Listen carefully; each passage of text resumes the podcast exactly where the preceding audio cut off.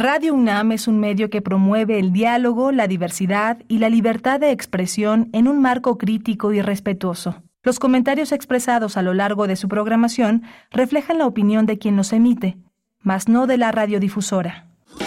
Radio UNAM presenta Primer Movimiento. El mundo desde la universidad. Hola, buenos días. Ya son las 7 de la mañana con 6 minutos de este 28 de noviembre. Ya, es noviembre ya está diciéndonos adiós en esta semana y estamos aquí en Adolfo Prieto 133, la sede de Radio UNAM y la sede también de esta nave que se llama Primer Movimiento de lunes a viernes de 7 a 10 de la mañana. Está Rodrigo Aguilar en la, en la, en la, en la, en la producción ejecutiva. Está Antonio Beltrán, está en la cabina con los controles técnicos y mi compañera Berenice Camacho en la conducción. Querida Berenice, buenos días. Aquí estamos, Miguel Ángel. Muy buenos días en este martes. Buenos días para todos ustedes. Eh, gracias por sintonizar. Vamos a iniciar con la propuesta musical de Edith Citlali Morales, una, una curaduría musical de mm, Edith Citlali Morales, que es violinista, comunicóloga, gestora cultural e investigadora musical. Cada martes nos acompaña con una propuesta.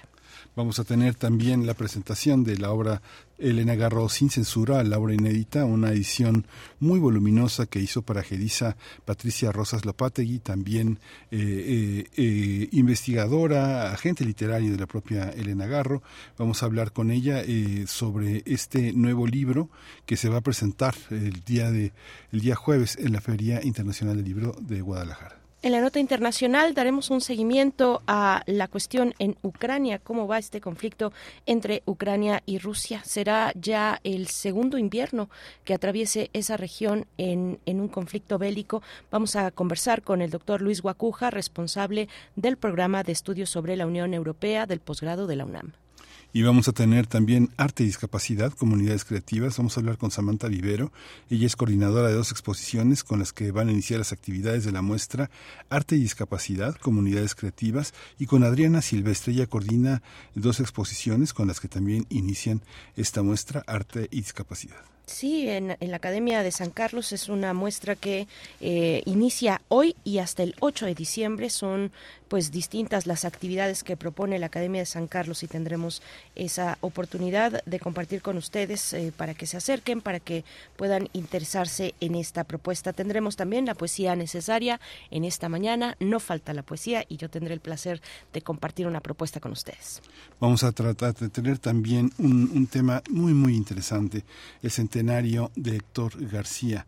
Eh, eh, Laura González Flores y el equipo del Seminario de Investigación en Fotografía del Instituto de Investigaciones Estéticas de la UNAM hizo tres exposiciones para este pata de perro que cumple 100 años. La Galería Abierta de las Rejas, Ciudadanos, Ciudad Espectro, el Museo de la Ciudad, Centro de la Imagen, Ciudad Voragine y justamente se van a presentar esta, esta, esta semana para hablar de fotografía y del centenario de Héctor García. Y cerramos con la sección Tiempo Lunar a cargo de Guadalupe Alonso, directora de Casa Universitaria del Libro de la UNAM.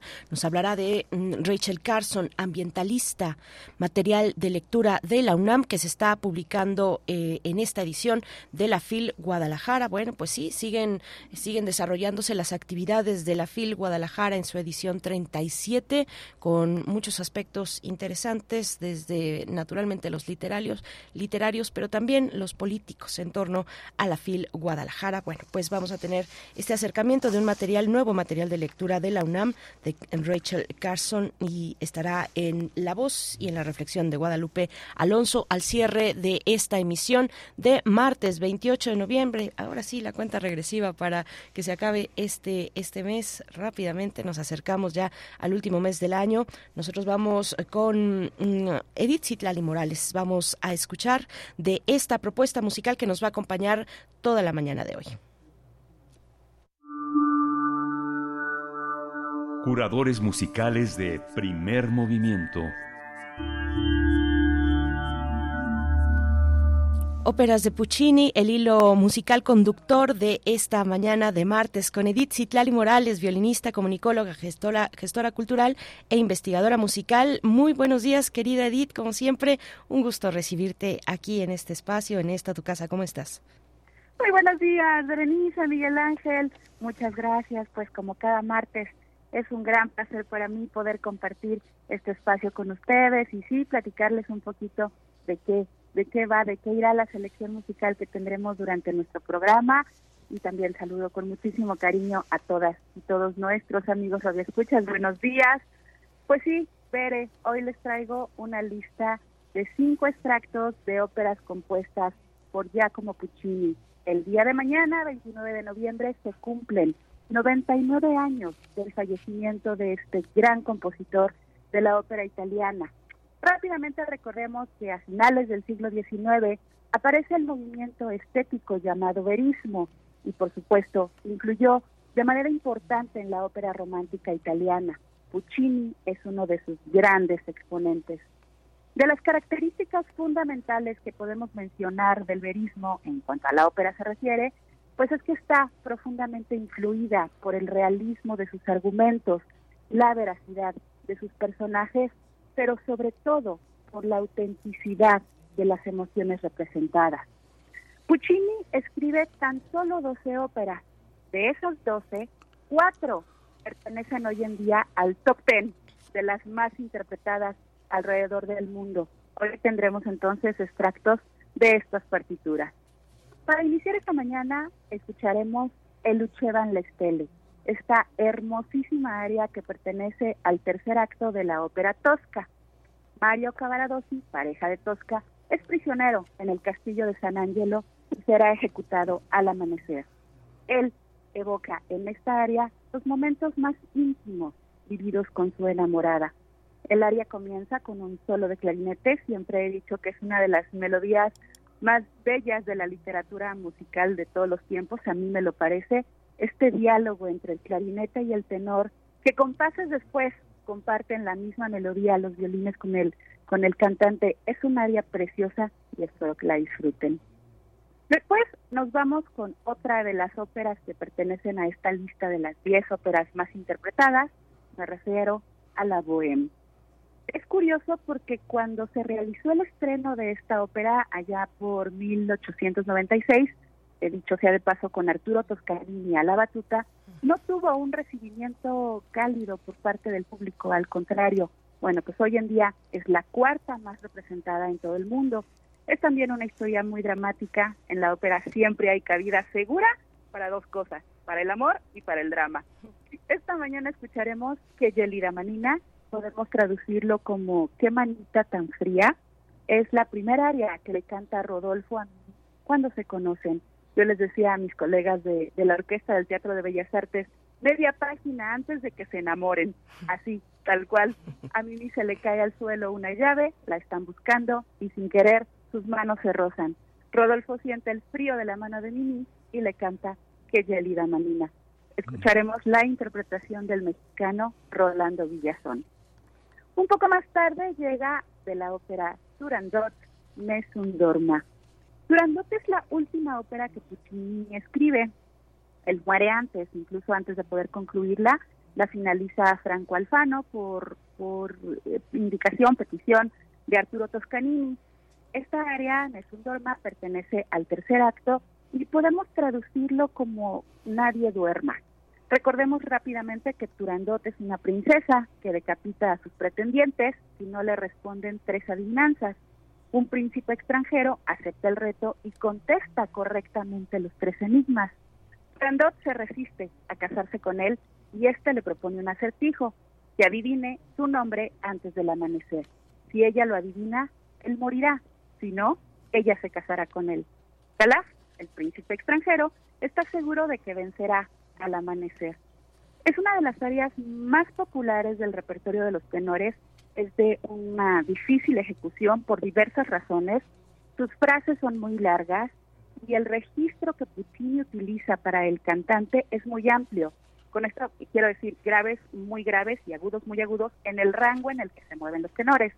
Y la subida al agudo justo en el final del área, cuando dice vincera, vincera, vincera, es, es algo muy largo y muy agudo. Entonces es de gran dificultad para el ejecutante pero bueno, así también de gran placer para los que podemos escucharlo. Les comparto esta mañana, quizás soy bastante predecible, lo sé, pero creo que no hay otro, pues la interpretación de Luciano Pavarotti. La cuarta obra es un coro, pertenece a Madame Butterfly, es el inicio del segundo acto, es eh, un coro a boca cerrada, es decir, se escucha el murmullo que los cantantes producen con su boquita cerrada. El acompañamiento por parte de la sección de la cuerda es con pizzicatos, es decir, pellizcamos las cuerdas, y el contexto en el que se desarrolla este coro es, por supuesto, muy dramático, y el murmullo de los cantantes me parece un recurso muy inteligente por parte de Puccini, pues nos hace sentir este dramatismo sin decirnos una sola palabra, una genialidad. Y bueno, pues para completar esta lista de extractos de óperas de Puccini, tendremos en la exquisita voz de Ana Netrebko o Mio Babino Caro. Esta área pertenece a la ópera Gianni Schicchi, que a su vez pertenece a una colección de tres óperas llamada El Tríptico. En esta área, Laureta, la protagonista, le explica a su padre cuán enamorada está de Rinuccio y le pide por piedad, entre comillas por piedad, que le ayude a conseguir una dote para poder casarse con él. Es un área muy, muy famosa, muy romántica, se ha utilizado hasta en comerciales de televisión, la van a reconocer. Bueno, pues así quedó, queridas amigas, queridos amigos, cinco extractos de óperas de Puccini. Yo sé que muchos de nuestros radioescuchas son grandes conocedores de ópera, no dejen de serlo, por favor, y a los que aún no se han acercado a este maravilloso género, parafraseando un poco a Jaime Sabines, en dosis precisas y controladas, la ópera es increíblemente bella. Es de estas experiencias que hay que vivir al menos una vez en la vida, ver una ópera en vivo. Puccini y sus trabajos son de estas partituras que nos permiten acercarnos al género de una manera muy amigable. Sí es muy profundo, sí las puestas en escena son muy intensas, muy dramáticas, pero auditivamente es súper accesible, sus melodías son expresivas, apasionadas, y descubrir o revisitar su mundo sonoro nos llevará siempre a tener diversas cargas emocionales. Espero que disfruten de esta selección musical. Es una lista que estuvo en compás de espera mucho tiempo. Puccini tiene un peso importante en mi formación profesional, forma parte del soundtrack de mi vida. Y era difícil para mí qué escoger, qué compartirles, con quién, qué interpretaciones traerles. Se logró y bueno, también se quedó mucho Puccini en el tintero para otras curadurías. Bueno, pues por hoy me despido. Muchísimas gracias. Pero Miguel Ángel y a todo nuestro público les mando un abrazo musical enorme. Hasta la próxima. Hasta la próxima. Gracias, querida Edith Citlali Morales. Bueno, magnífica selección esta mañana en el aniversario luctuoso, 99 aniversario luctuoso de Puccini, intérpretes pues legendarios, lo que vamos a escuchar hoy y también a la batuta, así es que nos quedamos con Tosca en la interpretación de Luciano Pavarotti.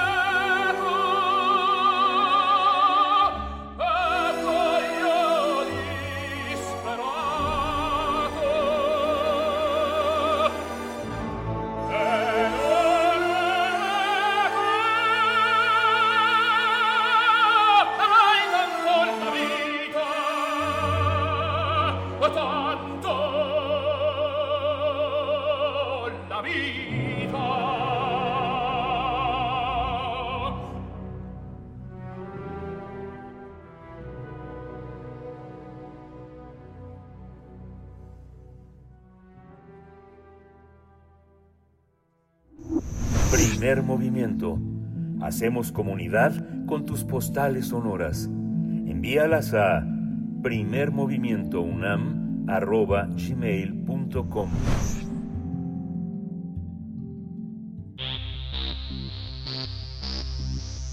De festivales, ferias y más.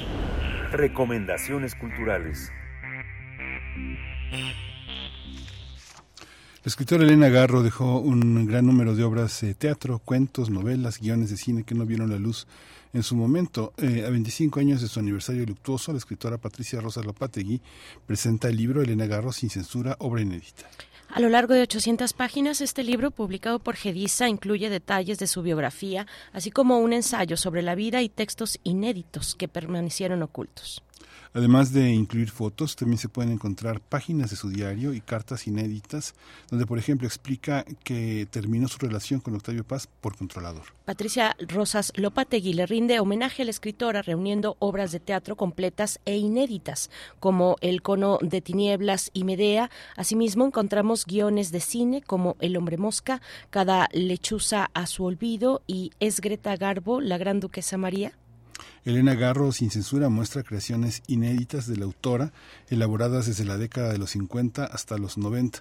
Además, contiene un apéndice que consta de un diario desconocido de los años 30 y un amplio epistolario donde narra historias que van entre la vivencia y la ficción. Vamos a conversar sobre este libro, homenaje en el 25 aniversario luctuoso de Elena Garro. Nos acompaña Patricia Rosas Lopategui, ensayista, investigadora. Ella estudió literatura mexicana en el Tecnológico de Monterrey, es profesora y de, literatura latinoamericana en la Universidad Autónoma de Nuevo León eh, y desde 1997 ha estudiado la vida de Elena Garro. Gracias, Patricia Rosas Lopategui, por acompañarnos esta mañana con este material eh, tan, tan interesante, tan vibrante, tan, tan fuerte también. Patricia, bienvenida. Muchas gracias, muy buenos días, eh, Berenice, muy buenos días, Miguel Ángel. Ah, estoy muy contenta de nuevamente estar con ustedes. Nada más quiero aclarar eh, que soy profesora en la Universidad de Nuevo México, no en la Universidad de Nuevo León. Eh, mm, pero no se preocupen, muchas personas piensan que, que soy profesora en la Universidad de Nuevo León porque efectivamente la Universidad de Nuevo León me publicó varios libros, ¿no? Sobre diferentes autoras. Una disculpa corregido, corregida esta esta introducción, esta semblanza tuya, Patricia. Gracias por por eh, hacer amablemente este este este anuncio, esta corrección. Pues eh, cómo cómo qué, qué, significa este esta obra para ti, qué significa también lo personal. Eh, tantos años, décadas, eh, eh, pues estudiando y siendo, estando cercana también en la vida de Elena Garro. ¿Cómo, qué, qué significa llegar al 25 aniversario luctuoso de esta escritora con esta obra inédita? Pues muchísimo, Berenice, significa mucho para mí porque este, este libro es un compromiso que yo tenía con, con Elena Garro eh, estos materiales eh, forman parte de lo que de ese acervo que me entregaron las Elenas, Elena Garro y Elena Paz, en 1998, ¿no? En enero de 1998, y de ese inmenso acervo publiqué eh, eh, primero Yo solo soy memoria, la biografía visual de Elena, después testimonios eh, sobre Elena Garro con una serie de registros, de diarios, y eh, en el 2016, en el, en el centenario del nacimiento de Elena Garro, eh, publiqué su poesía, ¿no? En Cristales de Tiempo, y este material se había quedado, se me había quedado en el tintero, y pues qué mejor ocasión que darlo a conocer en el marco del 25 aniversario luctuoso de Elena Garro para seguir recordándola, no olvidar el inmenso legado que, que nos dejó. ¿Cómo, ¿Cómo organizar eh, los, los eh, inéditos? ¿Cómo lo vería, digamos que al final de su vida ella estaba devastada, ¿no? Y también Elena Paz estaba, estaba también este, muy destrozada por muchas cosas, por la vida, por la vida en México, un poco olvidadas en Cuernavaca después de que llegaron con bombo y platillo a México, traídas en auspiciado ese regreso por Rafael Tovar y de Teresa antes en, en, en, en, París, no sé, 10 años antes de su muerte, 20 años antes de su muerte, ¿cómo hubiera visto estos inéditos? Lo digo porque, por ejemplo, una de las cartas que le dirige Luis Jimeno de la Compañía Nacional de Teatro en 1993, que la compañía montó Parada San Ángel, este, ella está muy descontenta con una obra que le había dedicado por compromiso, por amistad a Fernández Unzaín. ¿Cómo entender esos, este, esos, ese rechazo que Elena tenía por mucha de su obra, Patricia. Sí, efectivamente, Miguel Ángel. Eh, pues fueron muchas circunstancias, como tú muy bien lo dijiste y Berenice también lo mencionó, no, al inicio. Elena Garro, eh, pues tuvo una vida sumamente mm, rica, desde luego, muy prolífica, pero al mismo tiempo eh, pues muy complicada, ¿no? Muy, muy ah, turbulenta, eh, pues no solamente por los eventos del 68, desde luego, sino también por su, por su vida personal al lado de Octavio Paz. Eh, yo eh, considero que mm, Elena Garro en enero de 1998, yo las visité en diciembre de 1997 para llevar a cabo la firma de los contratos, ¿no? Habíamos quedado en que sería su agente literaria y su biógrafa y que traduciríamos sus obras al inglés, ¿no? Ese, esos eran los grandes proyectos en, en aquellos momentos. En enero del 98 efectivamente Elena Garro estaba sumamente delicada de salud, eh, bueno, ya su, su, su cuerpo estaba muy muy debilitado, sin embargo, su mente, su memoria prodigiosa, eh, no no decayó, ¿no? Y, de hecho lo podemos comprobar en sus en las últimas entrevistas que todavía concedió pocos pocos pocas semanas antes de fallecer. La vemos completamente o la escuchamos o la vimos a través de esas entrevistas completamente lúcida, ¿no? Pero sí, eh, yo creo que para esos para el para 1998 Elena Garro ya estaba en otra en otra dimensión, vamos a decirlo, ¿no? Y Elena Paz también, que siempre estuvo muy preocupada porque se difundiera, se diera a conocer la obra de su madre, eh, insistía muchísimo en que, en que era tiempo ya, ¿no? De dar a conocer estos materiales que se habían quedado inéditos. Y también eh, ya habían vendido gran parte de, de, de, su acervo a la Universidad de Princeton, ¿no? Desde principios de 1997. Entonces yo creo que ya en estos dos últimos años. Eh, Elena Garro y pues Elena Paz también quizás al ver a su madre muy debilitada, consideraron que era importante ya em, mm, no tener pavor, porque las, siempre tenían un gran pavor no a lo que fuera a hacer o, publicar o comunicar Octavio Paz al respecto, ¿no? Porque y, y, quizás también en gran parte estos materiales se quedaron rezagados y, desde mi punto de vista también, desde mi, de mi parte, eh, porque hay obras en donde nuevamente vuelve a tocar el tema de su vida al lado de Octavio Paz. Eh, como ustedes mencionaron, en, en Medea, una obra de teatro en un acto, eh, que desde mi punto de vista, este es, este es mi, perspectiva, hace ella una alusión de indirecta de la vida de la relación entre eh, doña Josefa Lozano, la madre de Octavio Paz, y Octavio Paz cuando era pequeño, ¿no? Esa relación de la madre controladora, dominante, autoritaria sobre, sobre su hijo, ¿no? Y, y también tenemos el cono de tinieblas, el cono de tinieblas, que es una obra eh, que Elena Garro tuvo muchísimo cuidado en no no mencionar, de hecho, en ninguna carta hasta el momento que, he tenido eh, la oportunidad de, revisar de Elena Garro, menciona esta, esta obra, ¿no? Solamente en una de ellas indica eh, eh, que, que hay una obra de teatro en donde habla de sus primeros días, recién casada con Octavio Paz en casa de su suegra, pero la menciona con el título de Parada Empresa, eh, no con el título del Cono de Tinieblas. Y esta obra obsesionó a Elena, porque eh, hizo un sinfín de versiones, de hecho terminó dos obras completas, una en, en un acto, esta misma obra la hizo en un acto, y luego la construyó en tres actos, que es precisamente la que modificó y tituló Parada San Ángel eh, y cambió totalmente el contenido de la obra, ¿no? Por el temor que tenía, mm, pues a lo que fuera a decir Octavio Paz al respecto, ¿no? Entonces hay materiales aquí, Berenice, Miguel Ángel, efectivamente muy reveladores. Seguimos construyendo, seguimos armando eh, la vida y la obra de Elena Garro. Sí, Patricia, eh, eh, Patricia Rosas Lopategui, que Esta, este, este libro publicado por Gedisa, que presenta obra inédita de Elena Garro, Elena Garro sin censura, le acompaña, le acompaña al libro de, de 800 páginas un ensayo introductorio de tu autoría que es muy duro, muy duro leer eh, acerca de la relación entre Paz y Garro eh, cuéntanos de ese ensayo introductorio, de cómo ha sido para ti reconstruir esos episodios de la vida, de la vida personal y de la vida que tienen impacto en la vida pública, que tuvieron eh, influencia muy importante en la vida de Elena Garro, tanto su vida pública como privada.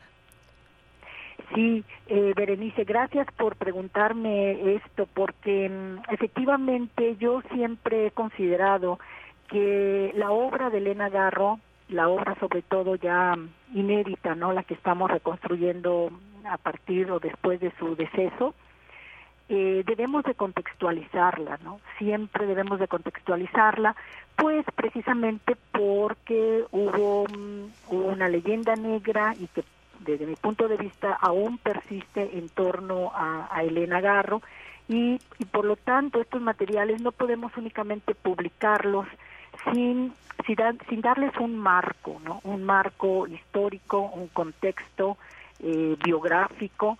Y, esto es esto ha sido en gran parte mi tarea no contextualizar eh, tanto la vida como la obra de Elena Garro perdón y en este caso sí em, eh, bueno quiero comentarles que ya el, libro ya casi estaba en la imprenta y yo todavía estaba haciendo ajustes correcciones y actualizaciones en ese ensayo introductorio.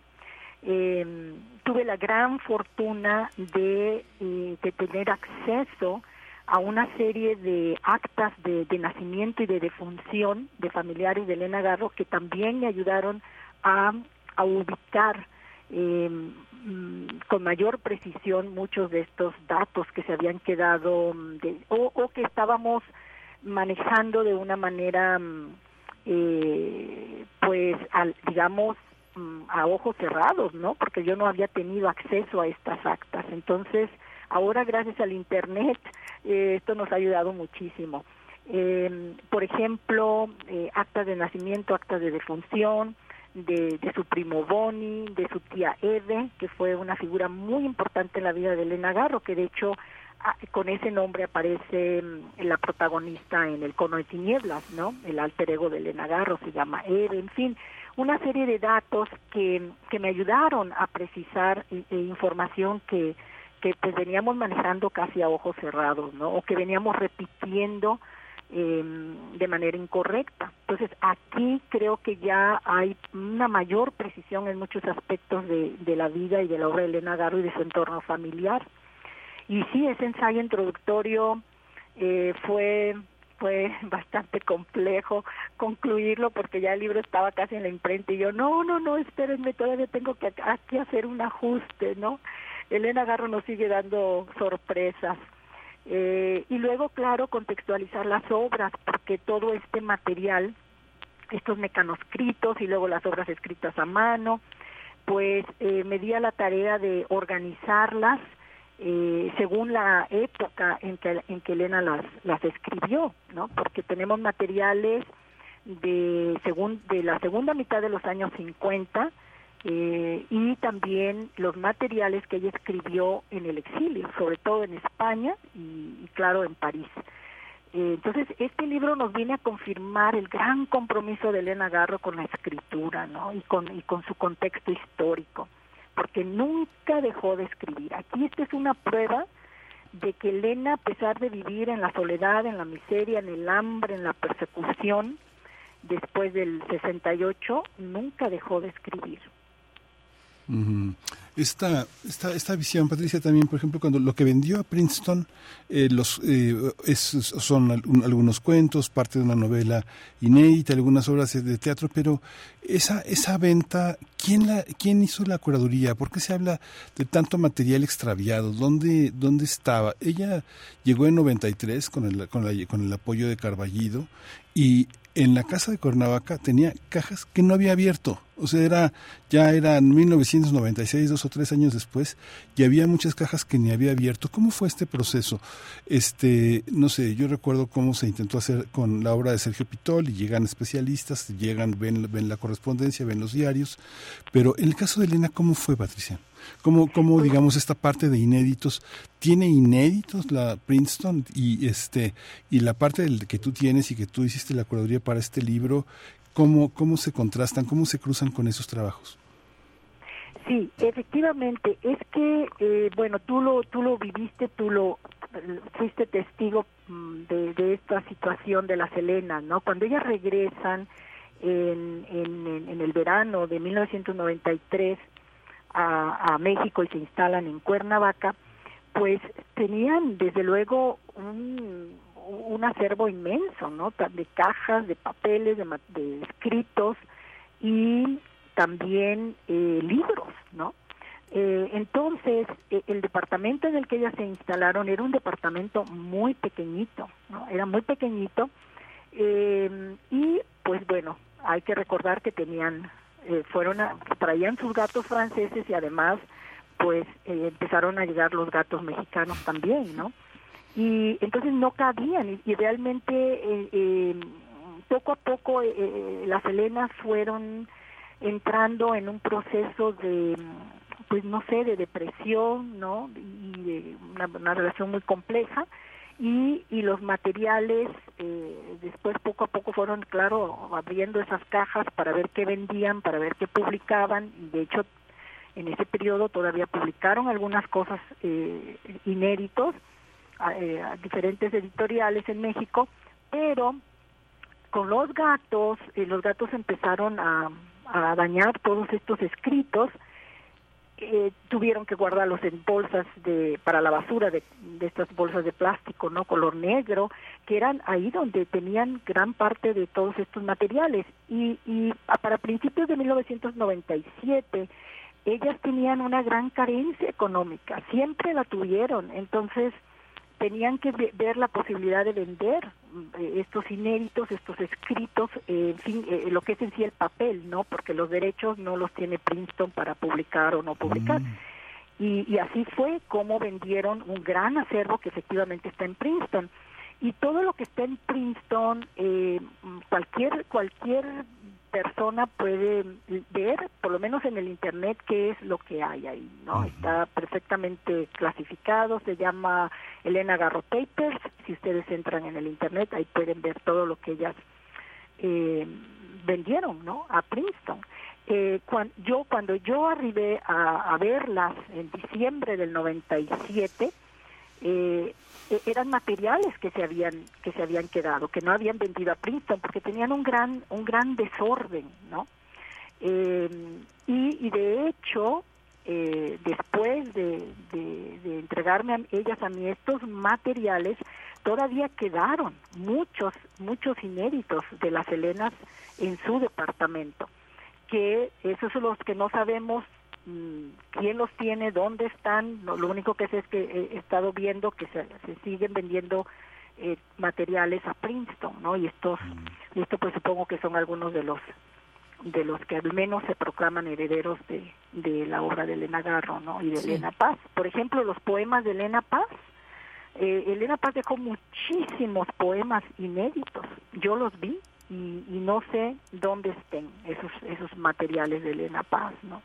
En fin, todavía hay mucho trabajo que hacer, eh, Miguel Ángel y Berenice, ¿no? Creo que todavía tenemos que seguir eh, indagando y, y para mí este libro, Elena Garro sin censura, significa precisamente eso, ¿no? Eh, haber cumplido con mi compromiso con las Elenas de dar a publicar estos materiales que son eh, sumamente importantes para, para seguir trabajando la obra de Elena Garro. Claro, eh, Patricia, em, ayúdanos a entender por qué una, una mujer que nunca, una persona que nunca deja de escribir, tiene sin embargo y deja sin embargo tanta obra inédita para los que no estuvimos, para quienes no vivimos en primera fila, digamos, eso, y que es muy revelador, por eso insisto en este ensayo introductorio. Voy a citar una una, una parte de las primeras páginas del ensayo introductorio. Tomemos en cuenta que ellos, eh, que, Elena y Paz, eh, Octavio Paz, se casaron en el año de 1937, si no estoy equivocada. Ella nació un 11 de diciembre de 1916 en Puebla de Zaragoza. Eh, en el 37 mm, se contraen matrimonio y Elena Garro expresa de esta manera aquel momento. Dice, y me casé porque él quiso, pero desde entonces nunca me dejó volver a la universidad. Me dediqué a periodista porque él ganaba muy poco dinero entonces y porque eso no opacaba a nadie, sino que producía dinero. Y me dediqué a callar porque había que callar. Bueno, con esta cita, que, que, cuéntanos, cuéntanos, incluso para, para nuevas generaciones, para jóvenes que están interesados, interesadas en la obra de Elena Garro, pues esta, esta, esta relación que nos... Eh, que, que, que, que, salta, digamos, eh, o, que nos da elementos para poder, para poder estimar cómo, cómo fue la relación, por ejemplo, con el mundo editorial, eh, Elena Garro y el mundo editorial en México y fuera de México también, y, y, cómo es que entonces queda tanta obra, tanta obra en estas condiciones sin publicar, obra inédita. Sí, Berenice, sí. Eh, pues miren, em, eh, como ustedes pueden ver también en este volumen hay un apéndice y en ese apéndice incluí el diario de Elena Garro adolescente, que es muy revelador precisamente de lo que acabas de mencionar, Berenice. Eh, sabemos que se han publicado las cartas de Octavio Paz a Elena Garro, mm, las cartas durante el noviazgo. Y y de Elena Garro no hemos hasta el momento tenido acceso a esa correspondencia, que obviamente Elena Garro también, de cuando eran novios, le, escribió a Octavio Paz. Eh, no sabemos si esa correspondencia se destruyó, que no, no, tenemos idea en este momento, ¿no? Por lo, por lo pronto sé que no están en Princeton, eh, no, no hay noticias, pero ese diario ese diario de Elena Agarro adolescente que ya comienza a escribir en 1932 y los últimos registros son de 1935, a unas a unas cuantas semanas de darle el sí a Octavio Paz, ¿no? de, convertirse en novios oficialmente, digamos. Pero ese diario nos indica ya la, los conflictos que van a tener ellos como, como pareja, desde el noviazgo. Elena Garro, en este diario podemos ver que ella sí se sentía atraída por Octavio Paz. Es decir, le pareció un muchacho guapo, de hecho hay un segmento en donde ella ah, lo describe, ¿no? Describe ese primer encuentro. Ellos se conocen en el 9 de noviembre, el 9 de noviembre de 1933, cuando ella está terminando la secundaria. Y, y, y equivocadamente nosotros habíamos estado diciendo que se habían conocido a principios o en la primavera de 1935. En realidad ellos se conocen en 1933 y es, eso sí, en un baile en la casa de la tía Margarita, en un baile familiar. Pero ya vemos ahí en este diario cómo Octavio Paz comienza el acoso hacia Elena, es decir, digamos a pretenderla, ¿no? Y, y ella también, ella también, ella, ella siente simpatía por Octavio Paz, ella se siente atraída por él, porque es un chico inteligente, brillante, ella describe cómo, cómo hace sus, sus trabajos, cómo de hecho él le ofrece eh, llevarle libros, etcétera, ¿no? Pero al mismo tiempo Elena Garno ponía un alto hacia Octavio Paz, porque era una persona desde entonces muy muy turbia, muy controladora. Octavio Paz traía un bagaje también personal, no familiar, muy fuerte. Y, y esto se revela en este diario, ¿no? En que, en que, Octavio quiere que sean novios y ella lo rechaza, le dice que no, que no lo quiere. Ella está interesada en, en conocer otros chicos, en tener otros amigos, en fin, ese diario es muy importante. Y esto nos lleva a, a lo que tú, perdón, a lo que tú mencionas, que para mí ahí desde el momento yo creo que en que Octavio Paz y Elena Garro se conocen, comienza esta relación pues bastante disfuncional o tóxica como dirían hoy, como dicen hoy, eh, como se dice hoy, ¿no? Una relación muy tóxica, muy disfuncional. Eh, de ambas de ambos lados creo yo no porque están muy jóvenes también y también por la presión cultural la presión eh, social no eh, ustedes lo van a ver en el diario. Y, y, y luego claro al casarse eh, Elena Garro yo creo que de alguna manera no no va ciega. Sabe que Octavio Paz es un, un chico muy controlador muy autoritario eh, lo vemos en sus cartas y de hecho ella termina la relación con Octavio Paz eh, al año de ser de haberse hecho novios y esa carta también ahí es muy reveladora. Es la única carta que hasta el momento conocemos de Elena Garro novia a Octavio Paz que ahí está en, el, en, en la parte del apéndice ¿no? en el epistolario que hice una selección de cartas. Esa carta que le manda que no sabemos si Elena Garro le mandó a Octavio Paz, ¿no? Porque está escrita a lápiz eh, a las seis de la mañana, indica ella ahí que se acaba de levantar. Eh, entonces no sabemos si se la mandó o no se la envió, pero esa carta es muy reveladora. Eh, nos indica ya los conflictos que tienen ellos como pareja. Ella termina la relación con Octavio Paz, eh, digamos al año de haberse conocido, ¿no? En el verano del 36. Eh, bueno, pero sin embargo se casan y ese, ese segmento que tú acabas de leer, que es de una carta de, Elena Garro o, de una entrevista, eh, pues ya es muy revelador, ¿no? Que Octavio Paz, una vez casados, de novios, de novios, vemos en las cartas de novios, ya Octavio Paz le prohibía, le prohibía a Elena Garro incursionar en el teatro, en, en el baile, en, en todo. No quería que hiciera nada, que estuviera únicamente al servicio de Octavio Paz, al servicio de él, ¿no? En, la, en, la, en el ascenso, eh, en su carrera como escritor, ¿no? Como poeta, como ensayista. Lo, es muy las cartas de Octavio Paz Elena Garro son muy reveladoras, ya, ya, ya está ahí precisa, perfectamente bien marcado, ¿no? Sí. Eh, entonces, claro, al casarse, pues se acaba la carrera de Elena Garro, o por lo menos los proyectos que ella tenía, deja el teatro, deja la danza, deja la universidad, deja absolutamente todo, ¿no? Y ya queda confinada en el, en el, únicamente en la esfera privada, que es ser madre y esposa, ¿no? Durante 20 años de matrimonio. Sí. Eh, pues entonces, todos estos materiales nos siguen, nos siguen ayudando a, confirmar lo que ya nos había indicado o nos había dicho Elena Garro a través de sus diarios que, gran parte he publicado ya en testimonio sobre Elena Garro o las cartas que también se han, se han ido eh, eh, dando a conocer y también desde luego las entrevistas las entrevistas de Elena Garro.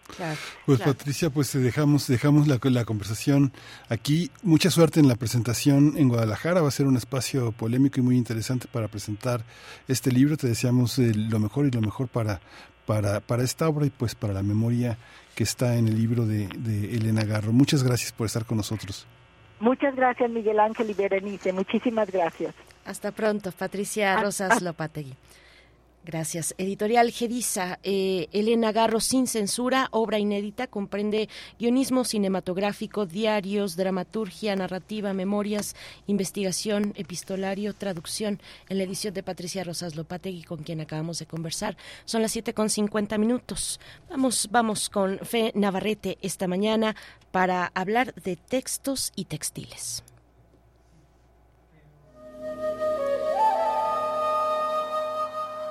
Nuevas historias para un nuevo mundo.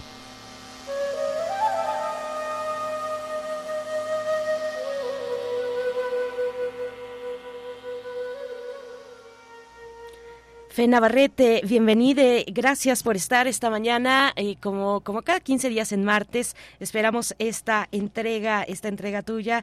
Eh, Fe Navarrete, investigadora del Instituto de Investigaciones Históricas de la UNAM, con el tema textos y textiles. Eh, Fe, ¿cómo estás? Buenos días. Hola, buenos días. Es un gusto saludarles, este, Berenice y Miguel Ángel. Y pues me da gusto hablar después de una sección dedicada a, Elena Garro, porque este porque justamente pues, mi, tema de hoy, que era de hace dos semanas, pero pues, hace dos semanas dedicamos el programa a discutir el, el triste crimen de odio que acabó con la vida de, de Ociel, el magistrado de, Aguascalientes, eh, pues ahora retomo la reflexión sobre los mitiles eh, de Malinki, esta exposición, este proyecto de memoria eh, social que, que, hemos realizado en el Museo Textil de Oaxaca, en el que yo tuve la suerte de participar. Y justamente, pues mi reflexión de ahora viene sobre cómo los textiles mismos, los, los textiles en particular, son una, eh, son una forma de escritura, una forma de memoria que se puede, si no equiparar, porque no es igual, pero sí se puede relacionar y se puede comparar con la, la escritura y los textos que normalmente se supone que crean la verdad histórica. ¿no? O sea, desde, desde que la disciplina moderna de la historia hace 150 años eh, decidió que la escritura era la única manera confiable y la única fuente confiable para el conocimiento histórico, entendiendo la escritura sobre todo como escritura alfabética occidental, eh, relegó todas las otras formas de registro de la memoria, que pueden ser las imágenes, que pueden ser los textiles, que pueden ser las danzas, los rituales, la tradición oral, las relegó a un estado, estatus secundario. Y a mí, en particular, hace unos cuatro años, antes de la pandemia y antes de, todo lo que ha pasado en este mundo, en una conferencia que vi sobre el tema de la conquista eh, en, México, de la llamada, mal llamada conquista de México, eh, y hablé mucho de Malinche, de su papel fundamental de Malinche y su papel en la eh, en los eventos de 1519 a 1521, una señora del público me preguntó si yo creía que podría haber una memoria femenina de Malinche guardada entre las mujeres de México. Y yo, pues que en ese entonces estaba en una mesa de conferencias y tenía puesto un sombrero de historiador académico, dije que no, que eso era imposible, porque justamente pues nuestra definición de archivos es la de los textos escritos, no la de los textiles, es la de lo, las historias que escriben los hombres, no las historias que escriben las mujeres. Y desde entonces, pues yo personalmente me he arrepentido muchísimo de esta respuesta. O sea, es de las respuestas menos satisfactorias que he dado en mi vida a una pregunta del público y siempre me importa mucho eh, responder lo mejor que puedo a mí eh, cuando dialogo con las personas que han escuchado mis ideas. Pero ahí sí, pues me cerré y, no reconocí una posibilidad que ahora justamente esta cuestión de los útiles de la Malinche yo creo que de manera personal me ha servido justamente para, para demostrarme a mí mismo y para pensar esa, esa respuesta equivocada. Espero que algún día me escuche esta persona que me hizo la pregunta y, vea mi respuesta nueva, porque justamente estos mentiles eh, creados en el siglo XXI transmiten una memoria que a lo mejor no es una memoria eh, permanente, directa, continua, como solemos pensar las memorias, como archivos, como monumentos, como cosas que están ahí fijas y no cambian, sino que es una memoria viva y creativa. Y que los misiles que las tejedoras modernas le tejieron a Malinche eh, en 500 eh, años después de, los, de, su vida, son también textos, son también, son también memorias, textos bueno, no textos propiamente, pero formas de memoria que pueden servir para transmitir justamente ese vínculo con el pasado y que, por otro lado, pues transmiten también ideas y signos, antes como textos también, ¿no? Entonces, pues, para, para terminar, eh, eh, bueno, para más bien en el punto central de esta presentación, eh, les voy a, leer unas palabras de Silvia de la Cruz Marcial, que es integrante de la cooperativa de tejedoras Flores de la Llanura, en Xochitlahuaca, Guerrero. Ella es una hablante de la variante Nombá de, de la lengua que nosotros conocemos como amigo, y le tejieron para Mauricio un, un que tiene básicamente solo dos tonalidades, blanco, que es algodón eh, industrial, y un, color, un color crema que es algodón criollo cultivado ahí mismo, en algodón, algodón, algodón cultivado ahí mismo en Pero entonces eh, les voy a leer sus palabras. Dice, supongamos sobre su, sobre su supongamos que llega a Sochi, llega a la cooperativa y allí estoy yo. Supongamos que Malintzin vino a visitar, pero también vino por un Huitil. Como yo ya hice de Huitil, yo le dice que tengo, le digo que tengo que, que tengo un Huitil terminado y que seguramente a ella le gustará. Le diría cómo está elaborado este disco, todo lo que lleva, lo que representa, lo que es este disco. Se lo daría y, le diría que representa toda la memoria vida de las abuelas, y que ese vestido es muy bonito y muy elegante. Quedará muy bonita con ese disco. No solo el vestido es bonito, sino todo el trabajo tan valioso que representa. Le diría que lo valore muchísimo porque se está llevando mi identidad y parte de la vida de mi comunidad parte de mí. Yo te quise aquí durante mucho tiempo. Toda la iconografía que presenta el pueblo de las mujeres amorosas. Entonces, como ven aquí, en esta bellísima, existiendo una hipotética transacción comercial o y de regalo finalmente entre Malinche y, Doña Silvia, se ve justamente como lo que le está dando en, el útil es también eh, algo, mucho más, ¿no? El útil también significa muchas otras cosas como un texto puede hacer. Y luego su compañera Virginia, que la ayudó en el proceso, dice así, si tuviera a Malintina enfrente y ella mirara al Huitín, si ella le gustara ese trabajo, ese Huitín este blanco que representa toda la sabiduría de los abuelos. No sabemos quién fue la primera mujer que tejió, porque todas nosotras aprendimos una tía de una abuela, pero ella ya saben. Ese Huitín representa esas memorias. Si se dejara de tejer, pierde esta memoria y esta herencia se dejará en nuestra boca. Si a Malintzin le gusta ese buitil y decide llevárselo, le diría que cuide ese buitil, porque ese buitil la acompañará siempre y toda esa memoria de las abuelas también la acompañará.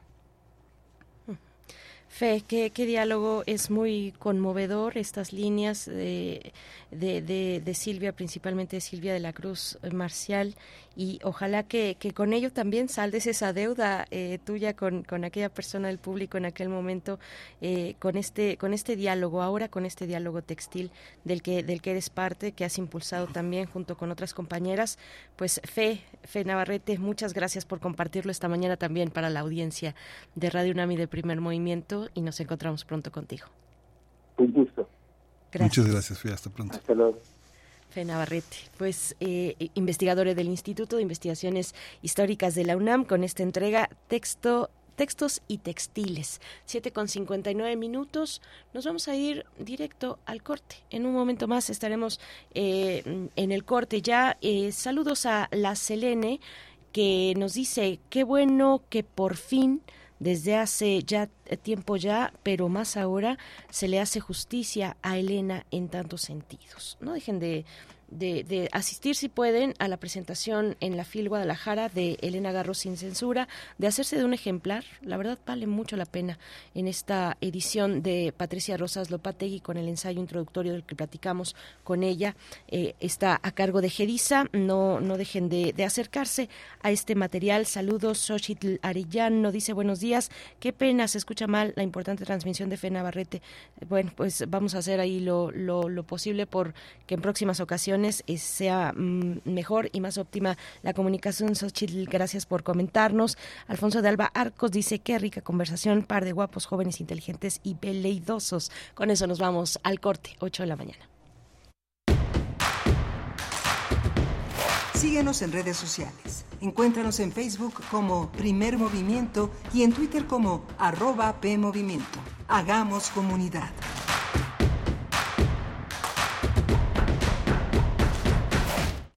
96.1 de frecuencia modulada. 860 de amplitud modulada. Transmitiendo desde Adolfo Prieto 133 en la Colonia del Valle. Escúchenos en nuestra página web radio.unam.mx. Radio UNAM. Experiencia sonora.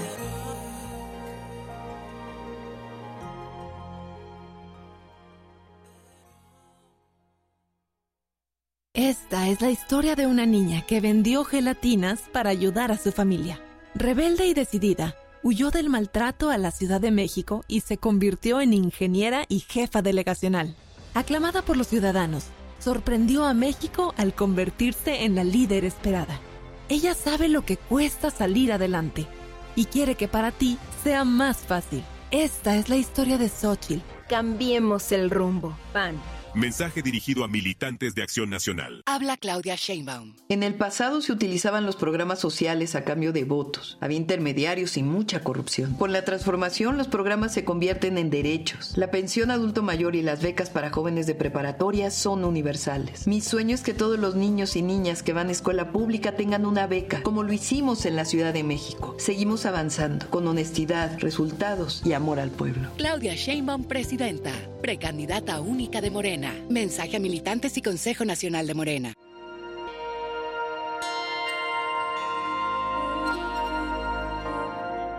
Ninguna persona deja este mundo, siempre y cuando sus ideas, sus palabras, su conocimiento permanezcan con nosotros. Permanezcan con nosotros.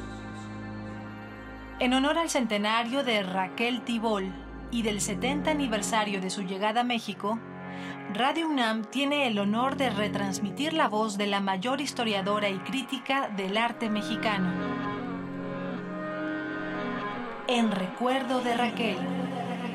Una selección de episodios del programa Museos en el Aire.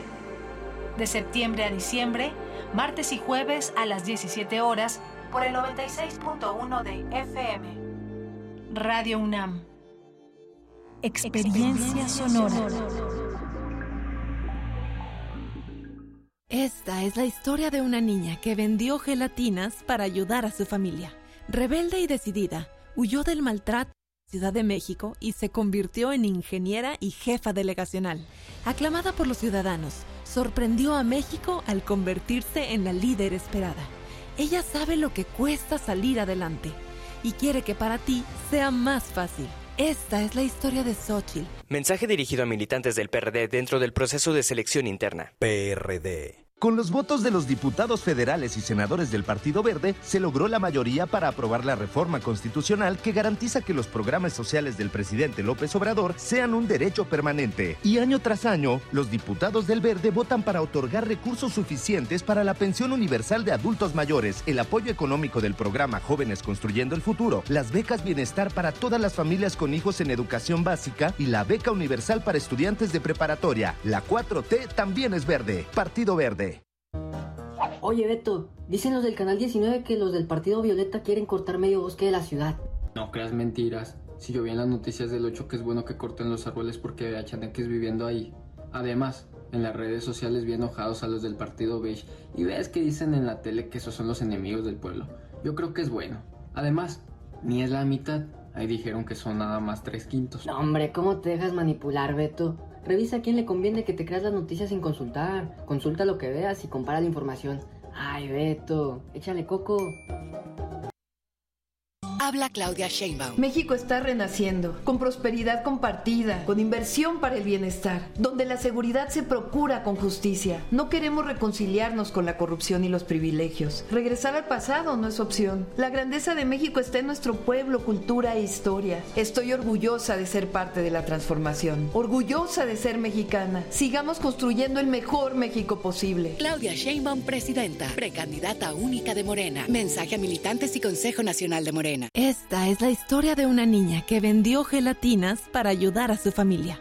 Rebelde y decidida, huyó del maltrato a la Ciudad de México y se convirtió en ingeniera y jefa delegacional. Aclamada por los ciudadanos, sorprendió a México al convertirse en la líder esperada. Ella sabe lo que cuesta salir adelante y quiere que para ti sea más fácil. Esta es la historia de Xochitl. Cambiemos el rumbo. PAN. Mensaje dirigido a militantes de Acción Nacional.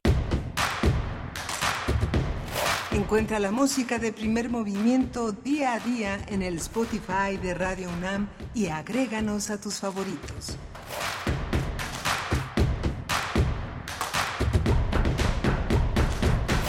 Buenos días, son las 8 de la mañana con 5 minutos en este martes, martes 28 de noviembre del 2023. Estamos de vuelta y esto es primer movimiento en Radio UNAM y también en Radio Nicolaita. Saludos en el 104.3 de la frecuencia modulada. Estamos con ustedes. Ya eh, hemos llegado después del corte. Está Rodrigo Aguilar acá en la cabina de Radio UNAM en la producción ejecutiva, Antonio Beltrán en la operación técnica de la consola y Miguel Ángel Quemain en la conducción. Todavía eh, pues muchos contenidos por delante Miguel Ángel, buen día. Hola Berenice, buen día, buen día a todos nuestros radioescuchas.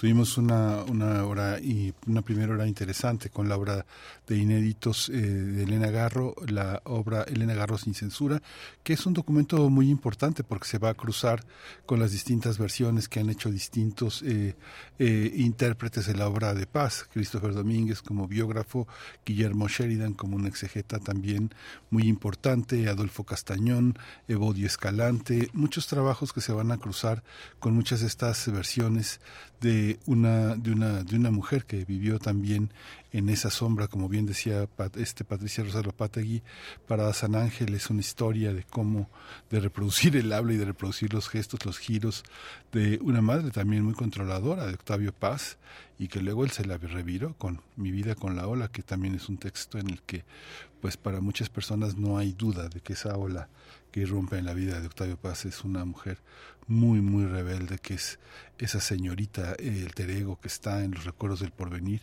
y que es ese enorme, esa enorme mujer que fue Elena Garro, en ese, este, donde los, los caprichos de levantar la voz no era permitido en una época pues eh, distinta, de una enorme misoginia, un enorme, un enorme desprecio por todo lo que venía de las mujeres que no se dejaban controlar, y una de ellas era ella es un material que, que, que, es interesante, que es interesante sobre todo tener, poder revisar en este ensayo introductorio que hace Patricia Rosas Lopategui y que, y que bueno, hemos compartido con ustedes esta mañana. Mm, además, además, por supuesto, de la obra misma, que es obra inédita, como saben, como hemos comentado, eh, de distintas, eh, en, distintos eh, géneros, desde las memorias, la narrativa, la investigación, la traducción el epistolario muy interesante, por supuesto, la dramaturgia, el guion cinematográfico que vamos a encontrar en estas eh, poco más de 800 páginas eh, a cargo de Gedisa, la edición de este libro, Elena Garro sin censura, que se presenta en el, esta semana en la Feria Internacional del Libro de Guadalajara. Decía también en esa cita que yo compartía con ustedes del libro, de la parte introductoria del libro, una de las cartas, de las cartas primeras, eh, donde Elena Garro narra, narra pues cómo fueron los primeros años de matrimonio, de su matrimonio con Octavio Paz. También dice ella que su padre le enseñó a ser independiente. Dice, mi derrota no se debe a mi educación ni a mi tendencia a depender del marido, sino a lo contrario. Mira, mi padre me enseñó a ser independiente. Desde niña supe por él que la única manera de ser independiente era logrando la independencia económica. Por eso fui a la universidad en un tiempo en que era un deshonor que una joven bien educada frecuentara ese lugar. Eh, y dice después, en el bachillerato éramos siete muchachas y tres mil muchachos. Bueno, ahí la cita de esta de, estas memorias está en un, eh, eh, esta parte que les acabo de leer se encuentra también en los en los diarios pertenece a los diarios de Elena Garro y se encuentra en el ensayo introductorio de esta obra que realiza Patricia, que reúne, realiza y edita Patricia Rosas Lopategui, Miguel Ángel. Pues bueno. Pues sí. Vamos, vamos a interesante, sí, interesante. Es, es muy interesante darle un tiempo a, a esta obra, Miguel Ángel.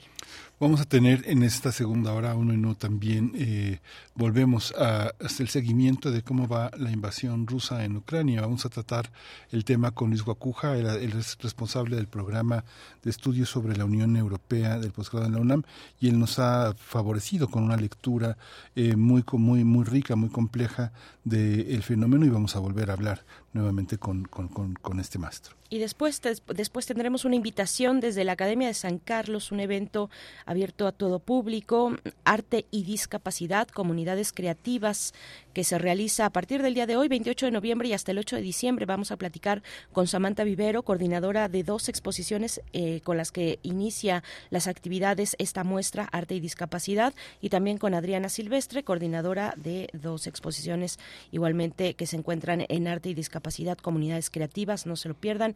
Después de la nota internacional, son las 8 con 11 minutos. Vamos a ahora sí a hablar de mm, a dar seguimiento en, de la cuestión entre Rusia y Ucrania. Primer movimiento. Hacemos comunidad con tus postales sonoras. Envíalas a primermovimientounam.gmail.com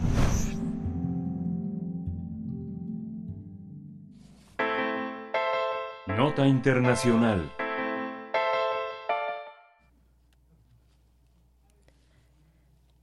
La guerra en Ucrania cumple este martes 643 días desde que inició la invasión rusa.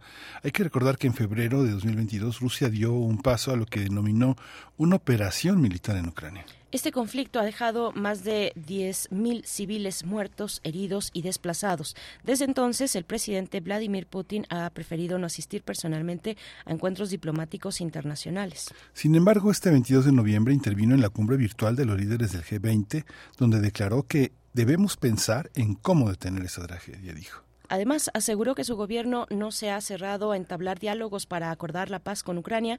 Pese a estas declaraciones, ambas partes del conflicto reportan día tras día que se ha intensificado el derribo de drones y misiles. Ese fin de semana, por ejemplo, el ejército ucraniano lanzó un ataque masivo con drones contra algunas regiones de Moscú. Sin embargo, el Ministerio de Defensa ruso dijo que los 20 aparatos no tripulados enemigos fueron derribados. Por su parte, el ejército ucraniano afirmó que derribó ocho de los nueve drones lanzados por Rusia, pese a haber transcurrido más de un año y medio desde el inicio del conflicto. Rusia y Ucrania no parecen dispuestos aún a declarar una tregua. Pues vamos a hablar con Luis Guacuja sobre la evolución de este conflicto. Y Luis Guacuja, como saben muchos de ustedes, es responsable del programa de estudios sobre la Unión Europea del posgrado en la UNAM. Le doy la bienvenida. Buenos días, estimado Luis Guacuja. ¿Qué tal, Berenice Miguel Ángel? Un gusto saludarles. Muy buen día al auditorio. Gracias, doctor Luis Guacuja. Bienvenido. Igualmente un gusto. Pues bueno, este conflicto está iniciando su segundo invierno, un segundo invierno en guerra entre Ucrania y Rusia. ¿Qué decir? ¿Cuál es el balance hasta este momento? 643 días desde que inició este capítulo eh, bélico entre Ucrania y Rusia. Bueno, eh, sí, se acerca el invierno y de pronto eh, aparece la amenaza de lo que se llama precisamente el general invierno, ¿no? Unas condiciones críticas climáticas que le favorecerían a, Rusia en este conflicto con, Ucrania. Sin embargo, no sucedió el año pasado. El invierno europeo el año pasado fue eh, bastante tenue, digamos, y esto no complicó la situación para Ucrania. Ahora el escenario es distinto, pero la frialdad no viene del clima, la frialdad viene de lo que sucede en el entorno. Y el entorno internacional ahora tiene concentradas las, los discursos, los recursos, las armas y la atención mediática en el conflicto en Medio Oriente, ¿no? En, en esta escalada de, Israel en contra de, Gaza y, eh, y con una opinión pública claramente en contra, claramente frontal. Una y otra vez vemos las calles de las principales ciudades del mundo protestando por lo que sucede en contra del pueblo palestino y en este sentido los líderes mundiales ¿no? eh, han tirado un poco, ¿no? tratando de exigir un poco más a, a Israel, ahora una tregua de unos días, que es insuficiente, pero algo es, es algo.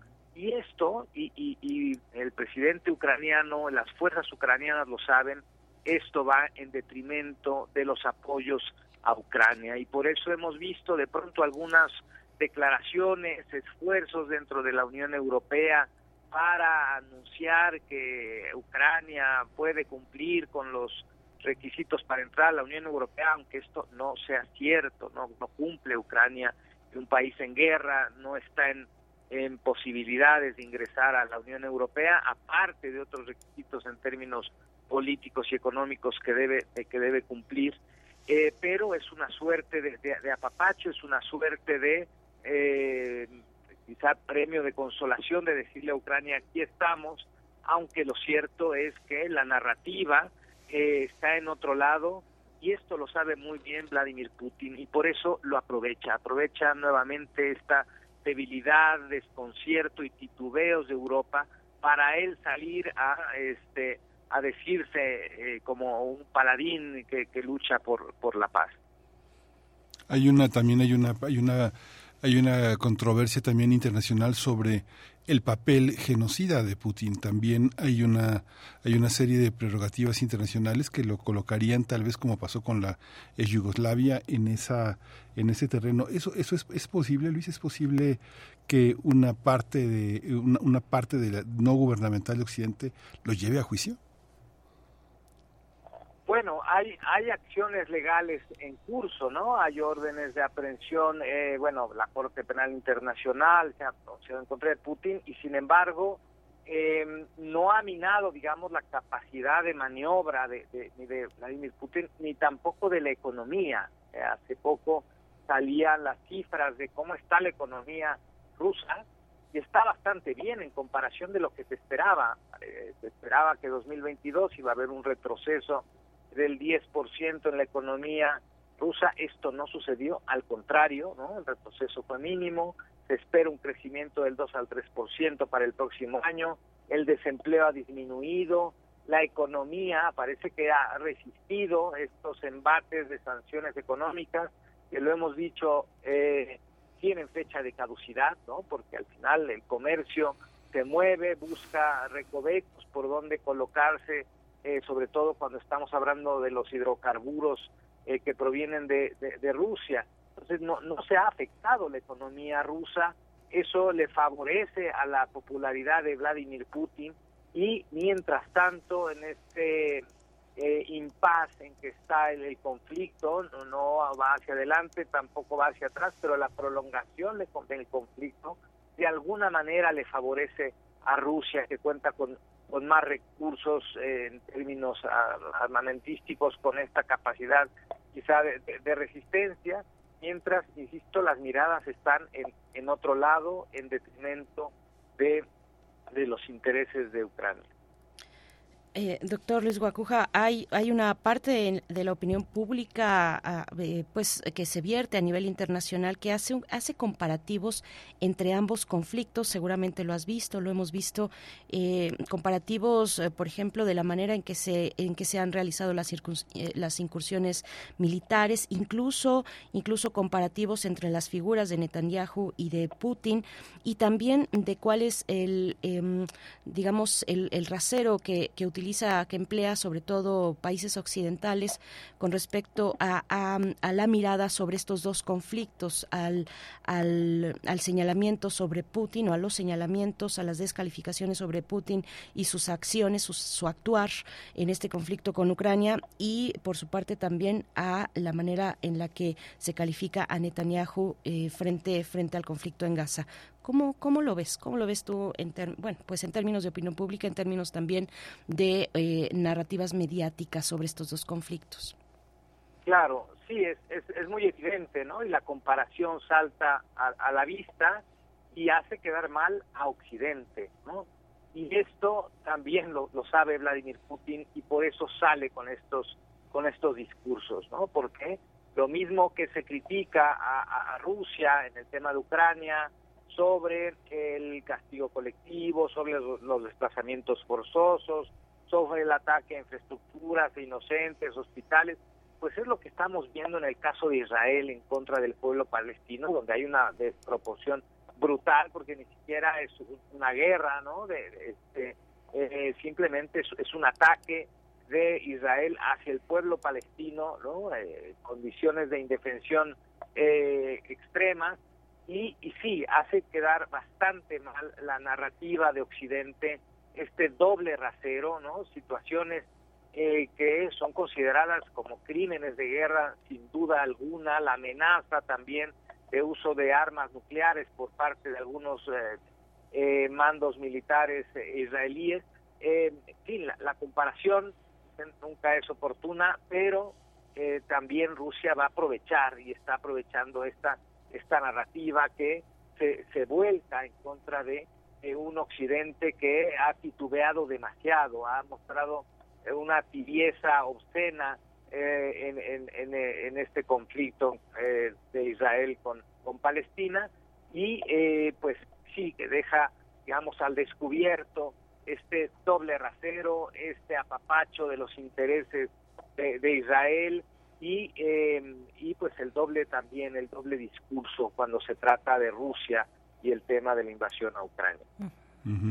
En esta, en esta, en esta visión eh, hay una, tú, tú observas Luis una postura eh, muy distinta y con consecuencias políticas distintas de la visión que se tiene desde América Latina, desde Asia y desde Europa. Hay una, hay eh, en esas en esas miradas eh, jurídicas que hay sobre el conflicto y sobre el mercado.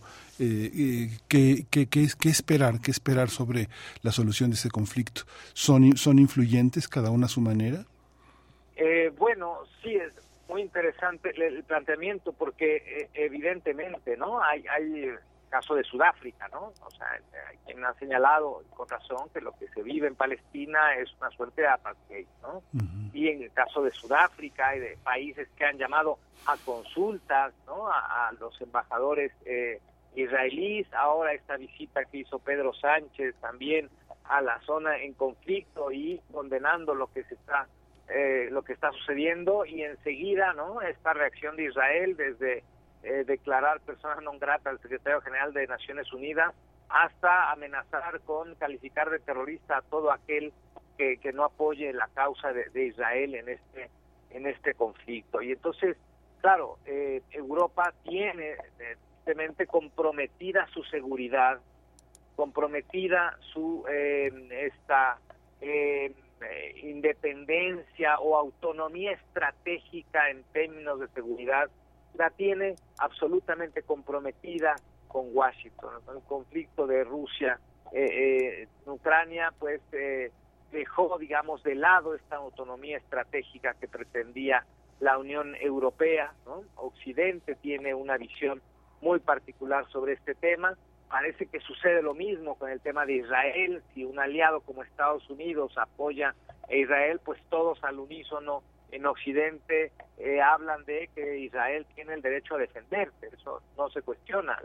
el asunto es la excesiva desproporción, los crímenes de guerra, las violaciones al derecho internacional, al derecho internacional humanitario y por supuesto de que desde otras regiones del mundo donde no estamos ni cerca físicamente ni comprometidos en temas de armamento, de apoyos económicos, pues con esta distancia también se, aprecia esta eh, pues esta esquizofrenia de Occidente frente a uno y otro conflicto eh, y con esta también esta suerte de, libertad de decir abiertamente lo que se piensa frente a lo que está sucediendo en el entorno global.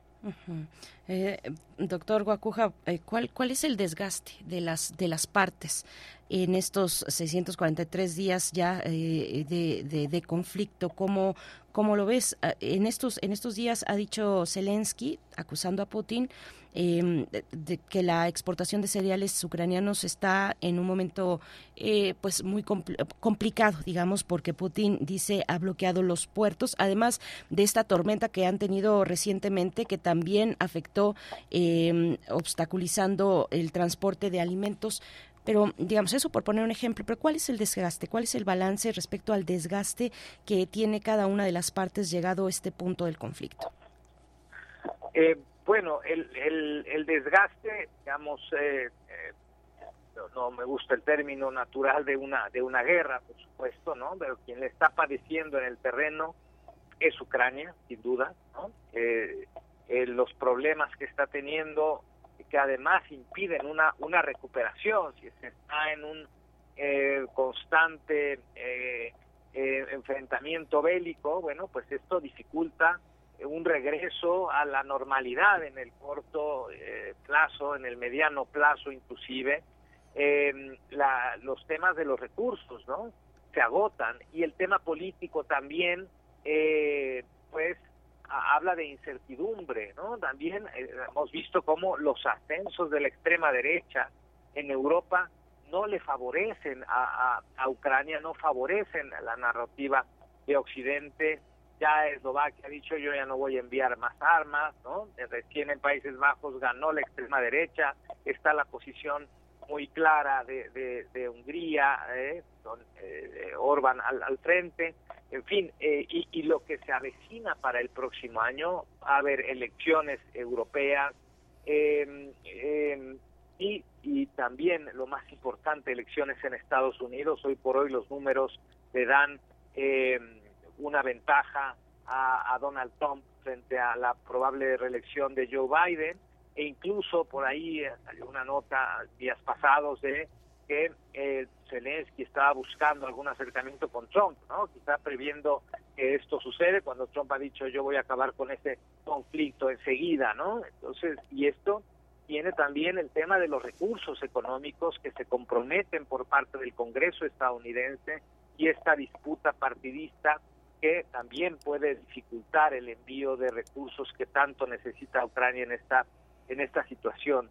Y a esto quizá hay que sumarle cómo se han movido los actores, ¿no? Porque quiénes son los que han podido intervenir y facilitar, como el caso de Qatar o el caso de Turquía, para que haya ahora una, una tregua pactada de unos días en el conflicto de, Oriente Medio y que también de pronto, pues ahí está Turquía como un actor que ha facilitado el diálogo entre Rusia eh, y Ucrania, cuando Occidente, pues parece que, que no está por la labor de, de resolver el conflicto eh, eh de manera pacífica y, en el corto plazo, ¿no? La ausencia de liderazgos, la distracción de, otros conflictos eh, alrededor del, globo, pues también le complica la, la, capacidad de maniobra a Occidente y particularmente a Europa.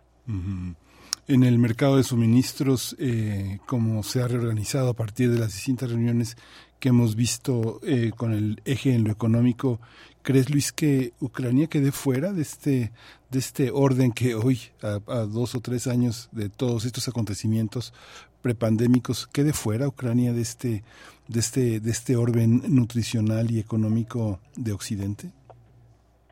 Bueno, puede, puede ser, ¿no? Puede ser. Eh, habrá que ver cómo cómo transita también este este invierno, ¿no? qué sorpresas nos da el clima, porque esto también puede ser un factor determinante y también eh, cómo, cómo están eh, pensando los otros actores. ¿no? Esta posición de, Vladimir Putin ahora en la reunión del G20, un poco más, eh, más apacible, ¿no? pareciera este personaje, que también tiene la presión de China y de otros actores que no están contentos con una prolongación y sobre todo con la amenaza de una escalada, porque la escalada en un conflicto, eh, sobre todo en Medio Oriente, también tendría un efecto multiplicador eh, que no le interesa a potencias como China, por ejemplo, ¿no? Entonces, eh, bueno, pues esto se, se, va moviendo, ¿no? Así como el tema energético va buscando cauces, los hidrocarburos para moverse, para buscar eh, compradores, para buscar alternativas energéticas, pues esto puede suceder también en el tema de los granos, ¿no? Tristemente quien más padece, pues es, África, ¿no? Lo, que necesita más de este suministro eh, de granos y esto pues eh, eh, puede ser otro otro aspecto que a largo plazo pueda incluso convertirse en un problema adicional para para Ucrania. Sí, eh, eh, Luis Guacuja, ¿cómo ves los intereses de, de Estados Unidos?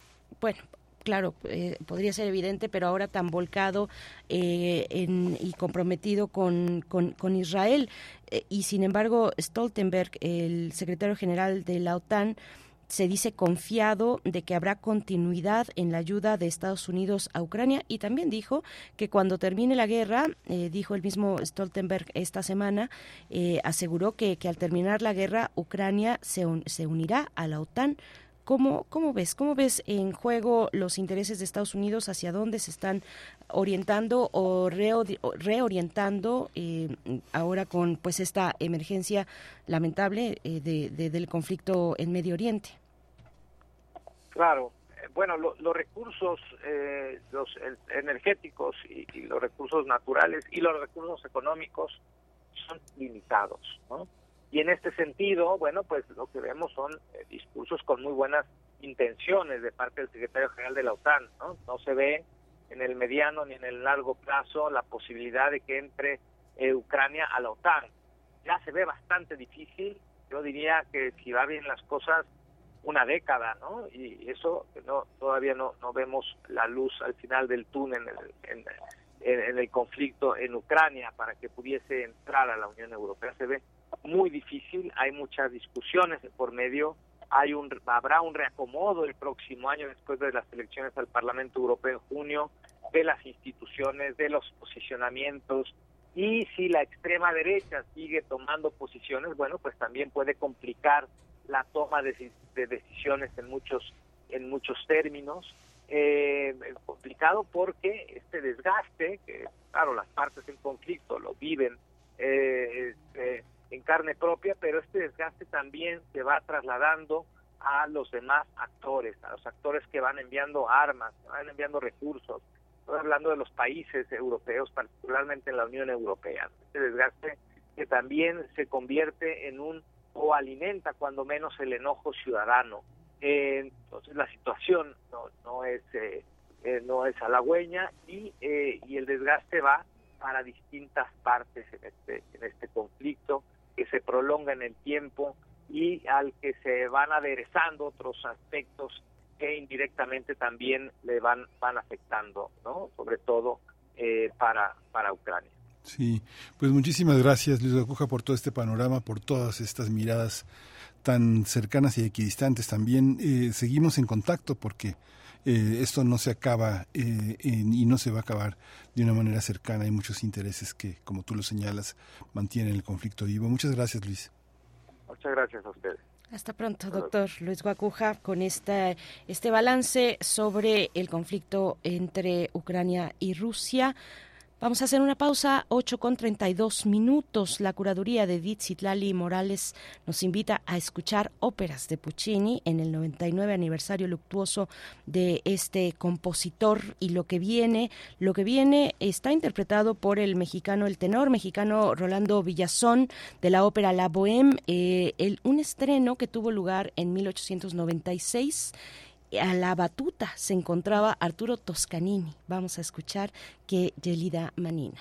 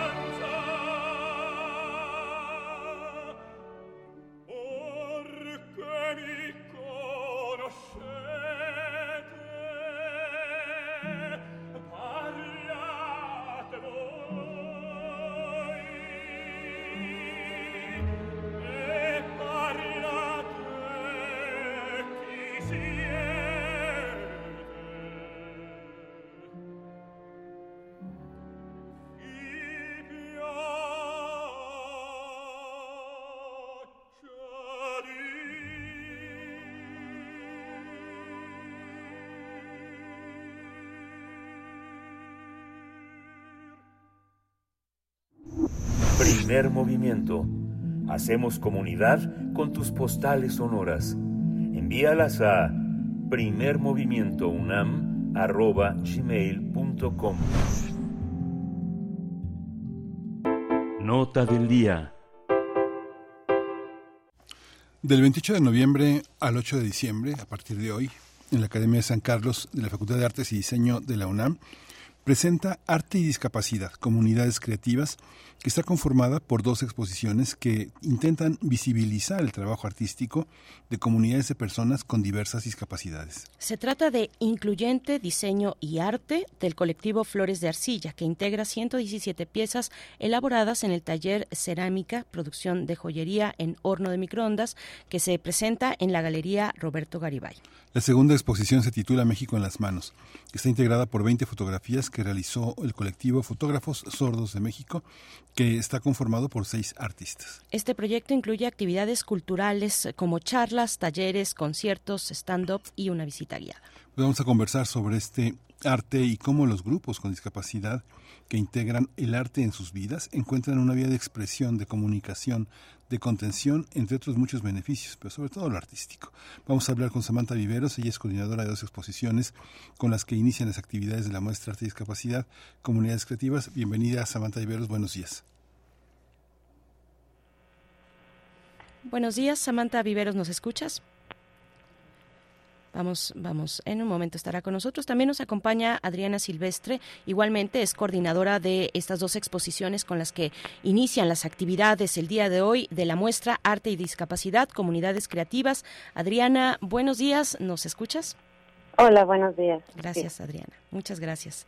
Bienvenida. En unos momentos más estará Samantha también con nosotros. Adriana, cuéntanos, por favor, cuál es eh, eh, ¿en qué, ¿en qué, consiste este programa que se presenta en la Academia de San Carlos? ¿Qué, qué objetivos persigue? ¿Cómo, ¿Cómo fue pensado? Bueno, eh, principalmente eh, los objetivos que tenemos planteados es un poco eh, reforzar la visibilización de estas comunidades artísticas, como ya lo habías un poco comentado. Eh, queremos eh, que con estas acciones pues se refuerce esta idea de abrir espacios, pero sobre todo académicos, que permitan la inserción de las comunidades artísticas con discapacidad en estos en estos espacios, ¿no? Generar espacios físicos, que es importante, que es la labor, una de las labores principales que buscamos con este evento, pero que también se conviertan en espacios simbólicos, ¿no? En tanto las comunidades artísticas encuentren este espacio de identidad en el arte, en los museos, en las escuelas, ¿no? Por ejemplo, el, la Academia San Carlos, que justamente es un espacio que converge en estos tres eh, rubros, ¿no? Que es la escuela, pero es el museo, pero es el centro cultural. Entonces, creemos que eh, en ese sentido es importante que la academia abra estos espacios. Queremos también, pues obviamente, eh, abonar a este ejercicio de incidir en política pública, que es una de las cuestiones que también es importante mencionar y que se ha hecho un gran trabajo desde hace un tiempo ya con especialistas, pero maestros, artistas y la propia comunidad con discapacidad que eh, busca encontrar este, estos lugares. ¿no? Uh -huh, uh -huh. Eh, gracias, Adriana. Samantha Viveros, bienvenida, buenos días, ya estamos contigo. ¿Cómo buenos estás? Días. Gracias. Eh, Samantha nos, eh, perdón, Adriana nos contaba sobre un poco de los de los objetivos que persigue un programa como este desde la Academia de San Carlos. Eh, cuéntanos, bueno, también lo que quieras agregar al respecto y también sobre cómo, mm, cuál es la relación de la Academia de San Carlos con estos colectivos. Hablamos del colectivo Flores de Arcilla a cargo de la exposición Incluyente Diseño y Arte y también el colectivo Fotógrafos Sordos de México con la exposición México en las manos. ¿Cómo se da este encuentro, esta exploración, eh, Samantha, para, para poder eh, pues hacer también una, una selección entre, entre distintos colectivos que tienen actividades que, que, que están, eh, cuyos integrantes son personas con, con alguna discapacidad y que están abocados a las artes, algún tipo de arte? ¿Cómo, cómo se ha dado esta relación, Samantha?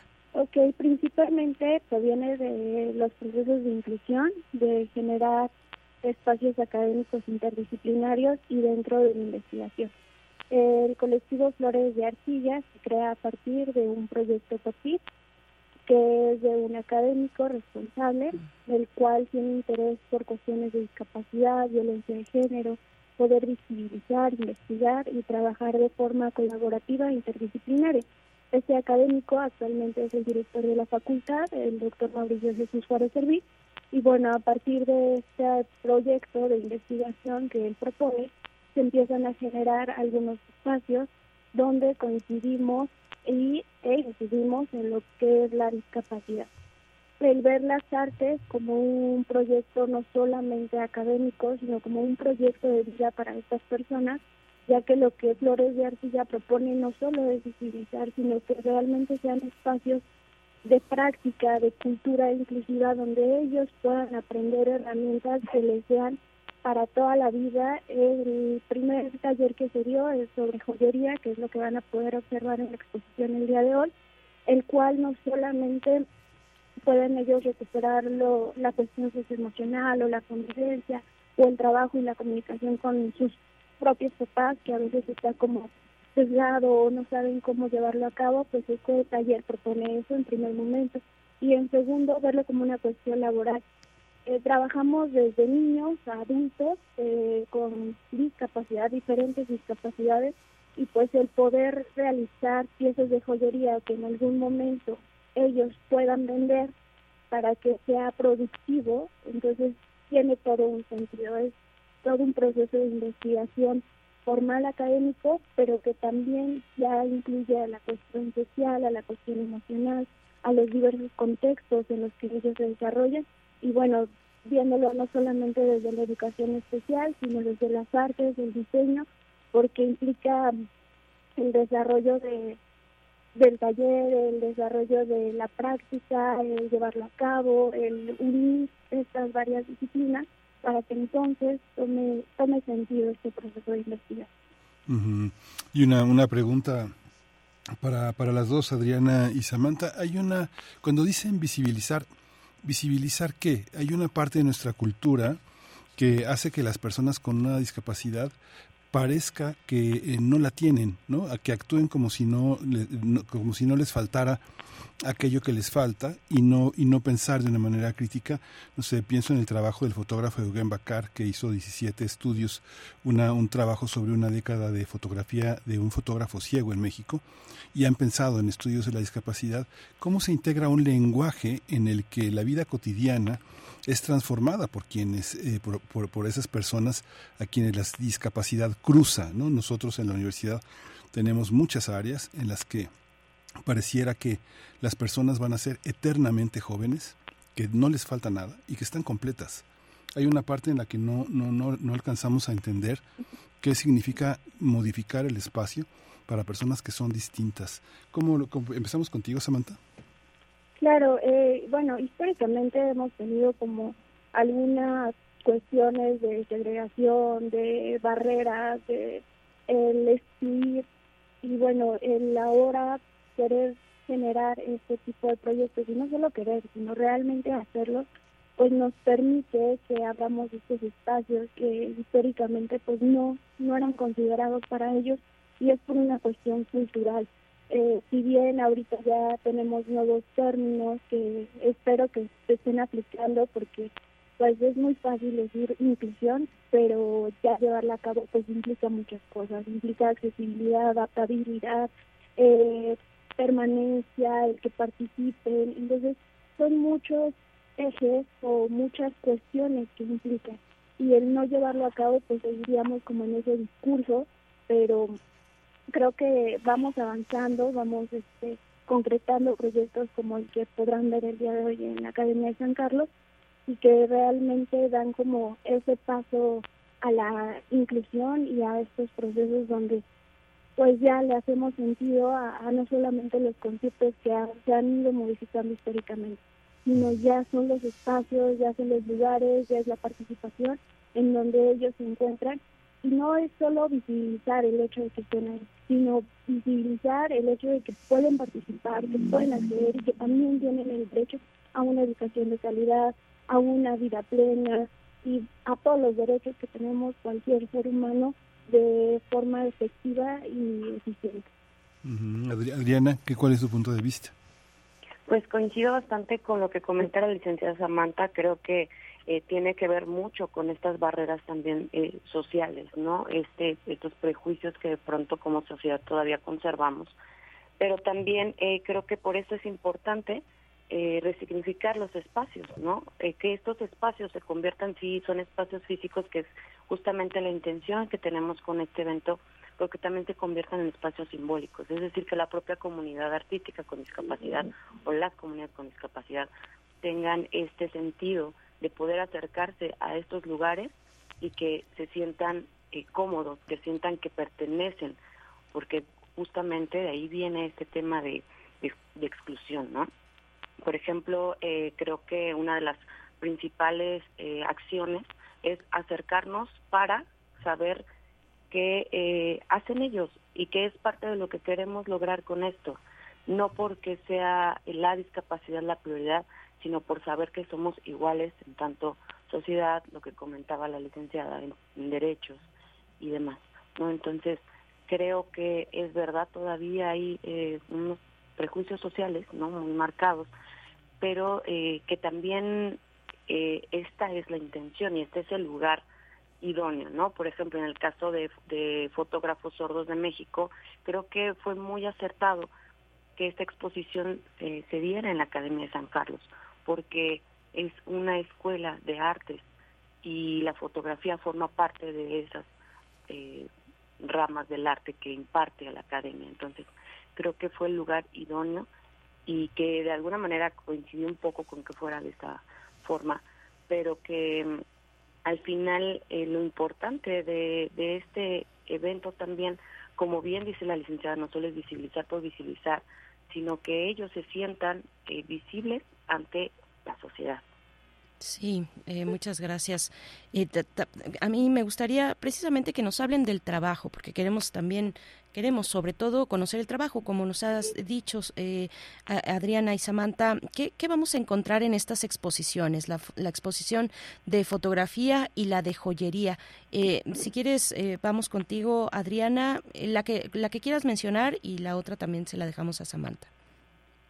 Sí, eh, bueno, en la exposición de México en las manos, es una exposición, eh, como ya mencionaba, compuesta por 20 fotografías, en las que este colectivo, que es un colectivo eh, de chicos, de jóvenes que se reúnen por 2018 a tomar fotografías por el gusto de tomarlas, ¿no? Por influencia de sus padres, algunos de ellos. Y bueno, ellos este, comienzan a moverse en grupo de manera independiente a tomar las fotografías, a estudiar la fotografía. Y ahí van a ver eh, fotografías que retratan lugares emblemáticos de la Ciudad de México, lugares que para ellos eh, son importantes, pero que además les dan un sentido de identidad en tanto eh, ciudadanos mexicanos. Pero además ellos hacen referencia a la lengua de señas de cada uno de estos espacios. ¿no? Que eh, lo que hace es justamente mostrar esta em, pues esta unión entre la identidad de que ellos sienten siendo mexicanos y la identidad de su lengua materna que es la lengua de señas. Este justo en alguna de las actividades por ahí también viene una conferencia y una visita guiada en la que van a poder eh, ahondar más en este tema y en qué es lo que los llevó a específicamente retratar los lugares que van a ver en la exposición. Gracias, Adriana. Samantha, ¿nos, nos quieres comentar sobre la exposición de joyería? ¿Quiénes son ya más a, profundidad? ¿Cuándo se funda este colectivo? ¿Cuáles son las piezas eh, que, están, que están realizando? ¿Bajo qué técnicas? Cuéntanos un poco. Claro, este colectivo se funda en este año, aproximadamente por enero y se lleva a cabo este colectivo a un, bueno, llevamos el taller a impartirlo a un espacio de un centro psicopedagógico que se llama Villuda, el cual atiende a personas con discapacidad de diferentes edades.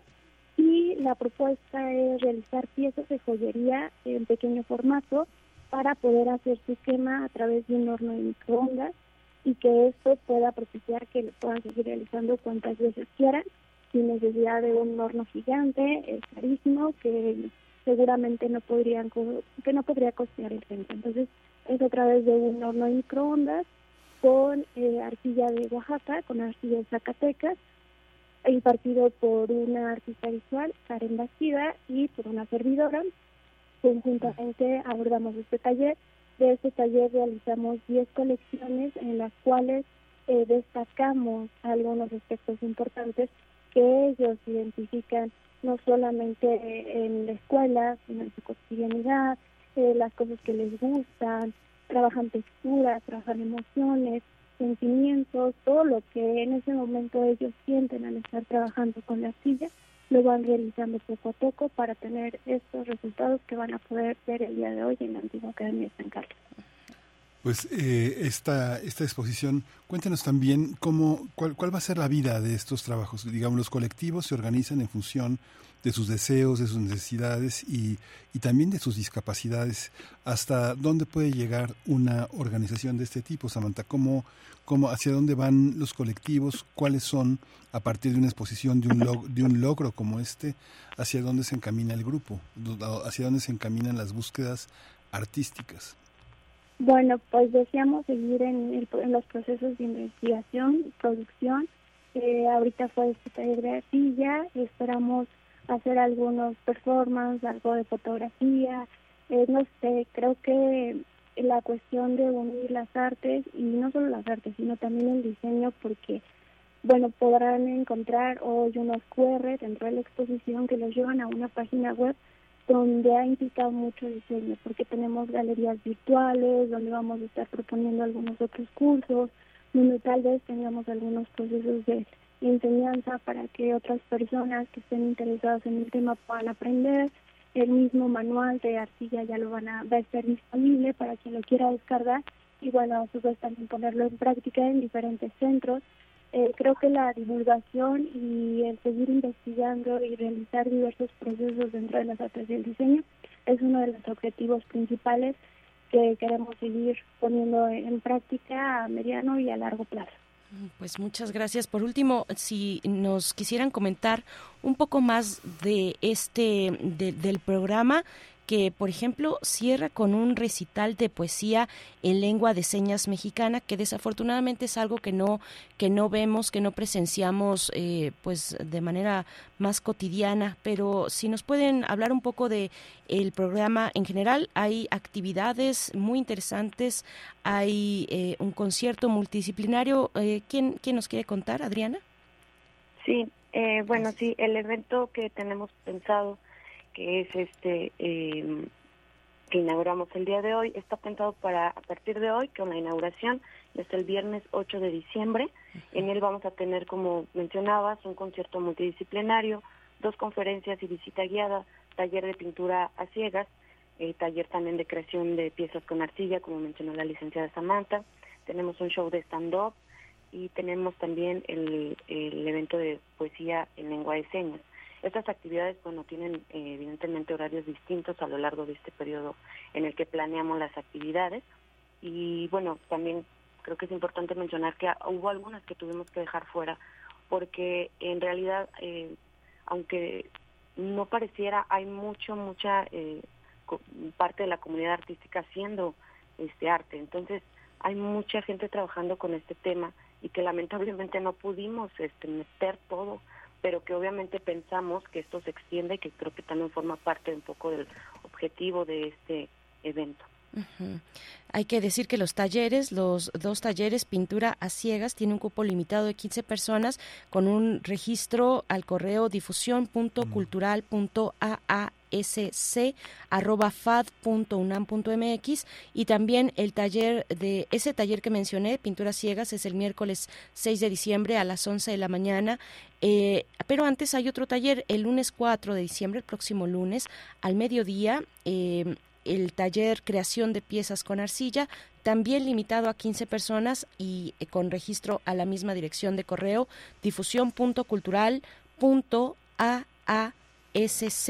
difusión.cultural.aasc.fad www.unam.mx. Pues, pues muchas gracias a, a, las dos, gracias por estar con nosotros, por hacer la invitación. Recuerden que es una un evento de entrada entrada libre, un evento sin costo del 28 de noviembre al 8 de diciembre en la Academia de San Carlos, Academia 22, en el Centro Histórico de la Ciudad de México. Samantha Viveros, muchas gracias por habernos acompañado. Muchas gracias a ustedes. Hasta pronto, coordinadora de estas dos exposiciones, al igual que eh, Adriana Silvestre, eh, coordinadora de estas dos exposiciones con las que inician las actividades de la muestra Arte y Discapacidad, Comunidades Creativas. Adriana, muchas gracias. Gracias, gracias. Muchísimas gracias a, las dos y a todo este programa que la FADA ha hecho posible en la Academia de San Carlos. Eh, ya nos despedimos de esta segunda hora, nos despedimos de la radio Nicolaita. Muchas, eh, muchas gracias por acompañarnos. Seguimos con la curaduría de Isitlani Morales. Así es, vamos con, eh, estamos escuchando óperas de Puccini y se trata de Nessun Dorma, el área de Turandot a cargo en la interpretación de Luciano Pavarotti.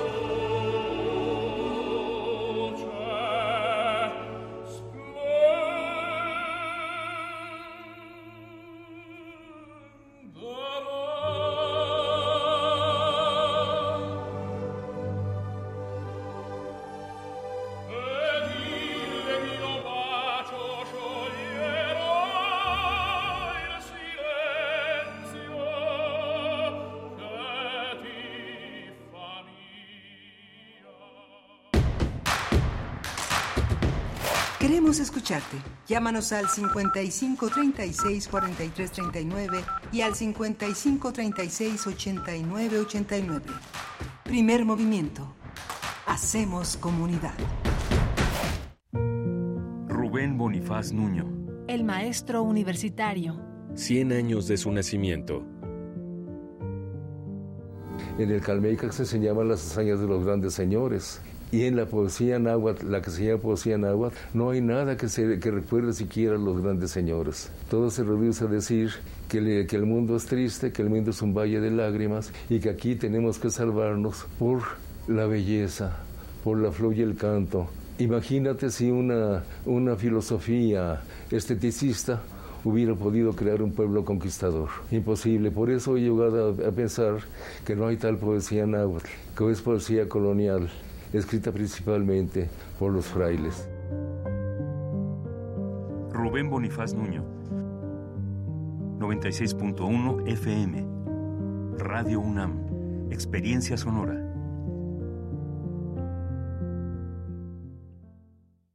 Únete al equipo que capacitará a quienes contarán nuestros votos.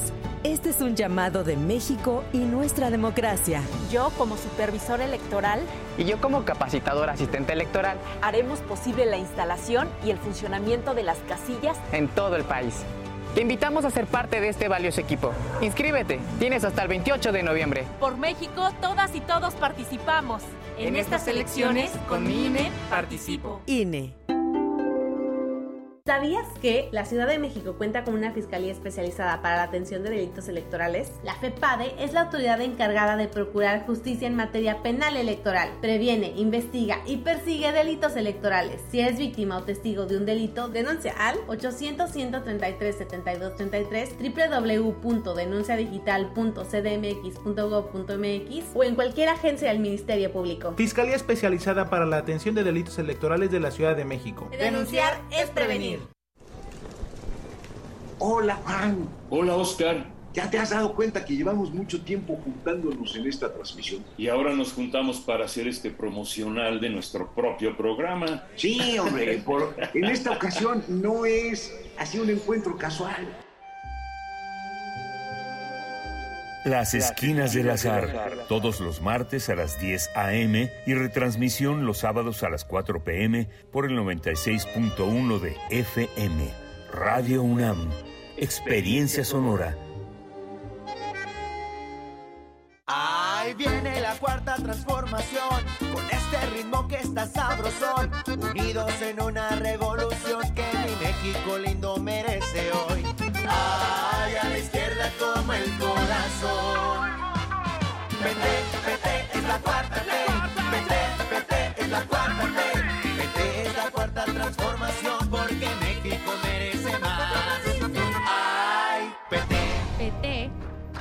la 4T. Esta es la historia de una niña que vendió gelatinas para ayudar a su familia. Rebelde y decidida, huyó del maltrato a la Ciudad de México y se convirtió en ingeniera y jefa delegacional. Aclamada por los ciudadanos, sorprendió a México al convertirse en la líder esperada. Ella sabe lo que cuesta salir adelante y quiere que para ti sea más fácil. Esta es la historia de Xochitl. Cambiemos el rumbo. PAN. Mensaje dirigido a militantes de Acción Nacional. Vamos a tomar las ondas con la misma energía con que tomamos las calles. Vamos a desmontar los armarios. Vamos a deconstruir el patriarcado. Y sí, lo vamos a tumbar. Violeta y oro. Todas las voces. Todos los domingos a las 11 de la mañana por el 96.1 de FM y radio.unam.mx. Radio UNAM. Experiencia sonora. Esta es la historia de una niña que vendió gelatinas para ayudar a su familia. Rebelde y decidida, huyó del maltrato a la Ciudad de México y se convirtió en ingeniera y jefa delegacional. Aclamada por los ciudadanos, sorprendió a México al convertirse en la líder esperada. Ella sabe lo que cuesta salir adelante y quiere que para ti sea más fácil. Esta es la historia de Xochitl. Mensaje dirigido a militantes del PRD dentro del proceso de selección interna. PRD. Mensaje dirigido a militantes y simpatizantes de Movimiento Ciudadano. Soy Samuel García. La vieja política seguro te va a decir que estoy muy joven, muy nuevo. Y tienen razón, soy el nuevo. El de las nuevas ideas, nuevas obras, nuevas inversiones y nuevas empresas verdes que impulsarán la economía de todo México. Sí, soy Samuel García, el nuevo. Lo nuevo es hacer posible lo imposible. Y si no me crees, pregúntale a Nuevo León. Samuel García, el precandidato único a presidente. Movimiento Ciudadano. Síguenos en redes sociales. Encuéntranos en Facebook como Primer Movimiento y en Twitter como arroba PMovimiento. Hagamos comunidad.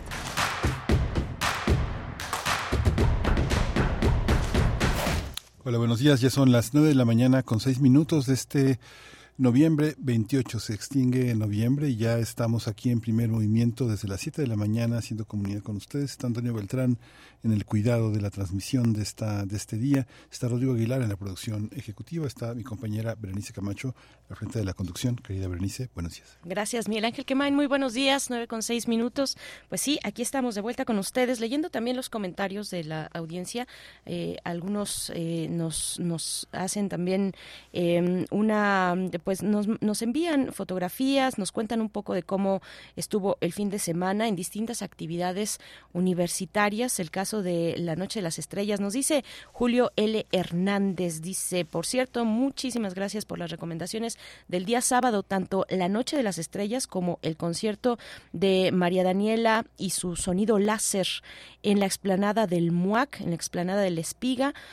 Mucho caminar dentro de Ciudad Universitaria, pero ha valido la pena. Saludos y nos envía una fotografía ahí en la explanada de la Espiga frente al Museo Universitario de Arte Contemporáneo que está cumpliendo, que cumplió 15 años. Es la quinceañera universitaria en este fin de semana y se puso buenísimo, se puso muy bueno. Si ustedes pueden, si no asistieron, pueden revisar las redes sociales eh, del MUAC particularmente en Instagram. Ahí subieron pues muchos de los videos de cómo iba llegando la gente, de cómo se iba eh, pues haciendo la fiesta de festejo de 15 años de El MUAC y cómo prendió la fiesta María Daniela y su sonido láser eh, invitada, entre otras actividades que tuvo el MUAC por su eh, decimoquinto aniversario. Así es que felicidades a todas las personas que han eh, formado parte de este museo, pues ya que, se ha ganado el corazón y la atención de, de, tantas personas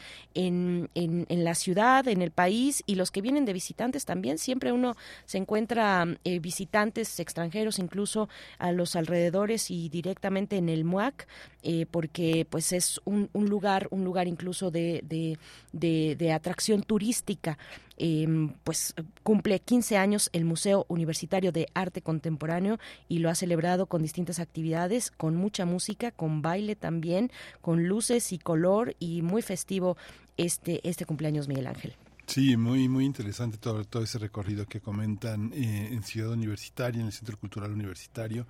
Efectivamente, pues son, son actos de una enorme participación popular y eso eh, también hace que la Universidad de la Nación no sea solamente una manera de nombrar esta universidad, sino que la participación de la gente es lo que hace que esta universidad carezca de muros, carezca de límites y que, y que esté en cada uno de nosotros. En muchas familias hay universitarios que son como un faro que permite mirar hacia la universidad y actividades culturales que son siempre muy, muy ilustrativas, sobre todo la gente que mira al cielo.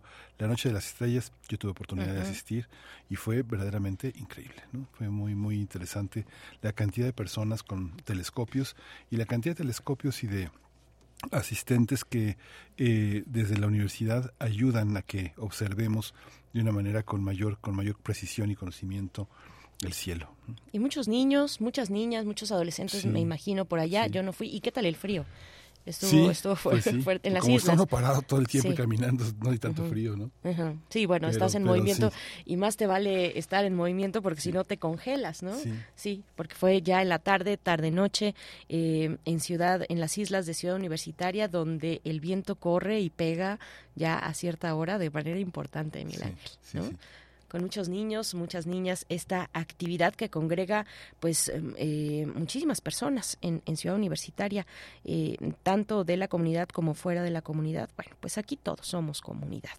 Así es que vamos a, vamos a iniciar, eh, vamos con la poesía necesaria y en la mesa del día, homenaje, homenaje en el centenario del el periodismo, el fotoperiodista, el artista visual también, escritor con luz en todo caso, Héctor García.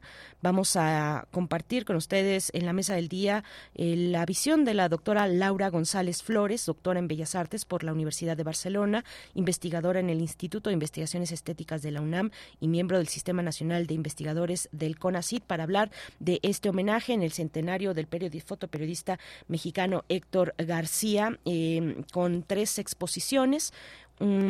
que una, una ya, ya tuvo lugar entre septiembre y octubre eh, de, de, no, perdón, tendrá lugar, tendrá lugar eh, Ciudadanos, todavía falta, todavía falta para el próximo año, galería abierta en las rejas de Chapultepec, pero eh, pues se prevén otras dos ciudades, se tiene organizada Ciudad Vorágine, Ciudad Espectro, y vamos a hablar pues de estas exposiciones y de la figura y el legado de Héctor García. Vamos a hablar con ellos y vamos a tener a Guadalupe Alonso Coratela en este fin de edición hablando sobre Rafael, eh, Rachel Carson. Rachel Carson, que forma parte ahora del material de lectura de la UNAM, que, está, que se está presentando en la FIL Guadalajara, y Guadalupe Alonso nos acerca a este material. Ella es directora también de la Casa Universitaria del Libro de la UNAM. Bien, pues vamos con la poesía necesaria, 9 con 11 minutos. Es hora de poesía necesaria. Pues sí, mucho, mucho donde mirar y qué leer en la FIL Guadalajara de este año. La Unión Europea, recordemos, es la invitada de honor en esta edición. Y ayer en el Salón de Poesía se presentó la mm, física, traductora y poeta Elena Buixaderas. Ella estará también el miércoles, pero el jueves particularmente comparte una mesa titulada Escribiendo en otro idioma. Em, porque en el caso de, Elena Buixaderas, que es, es originaria de Murcia, de España, pero ha vivido en Praga desde 1996 Em, eh, ella nació en, en, Murcia en el 69 y bueno, lleva ahí en Praga pues 26, 27 años, ¿no? Eh, será muy interesante ver esta mesa escribiendo en otro idioma donde Elena va como escritora no de España, sino de República Checa. Es, es interesante y habrá otros escritores, escritoras en esa misma mesa, eh, pues hablando y compartiendo en torno a esta cuestión, escribir en otro idioma. Si tienen oportunidad, no se pierdan esa mesa a las 19.30 horas el jueves en el Salón 1 de la FIL Guadalajara y les voy a compartir el poema titulado La plenitud esférica de Elena Huixaderas. La canción eh, está a cargo de Manu Chao, Las calles del invierno, Le Rue du l'Hiver es lo que vamos a escuchar en la música, Le Rue du l'Hiver, y mm, vamos con La plenitud esférica. La plenitud, esférica de tu presencia ya no me asusta. El deshielo tamborilea en la ventana a la vez que tú, anunciando el despertar de la savia, todo transcurre ahora eternamente despacio. Los tranvías deslizándose por húmedos raíles en busca de pasajeros, las gaviotas planeando entumecidas sobre el hielo del río, Solo el pensamiento bulle vertiginoso en palabras esculpidas, demasiado deprisa en el aire de la mañana. La sensación de la espera es tan extraña como la certeza de no ser más que un instrumento, una vasija de la que no sé si tienes conciencia. La balsa saltant.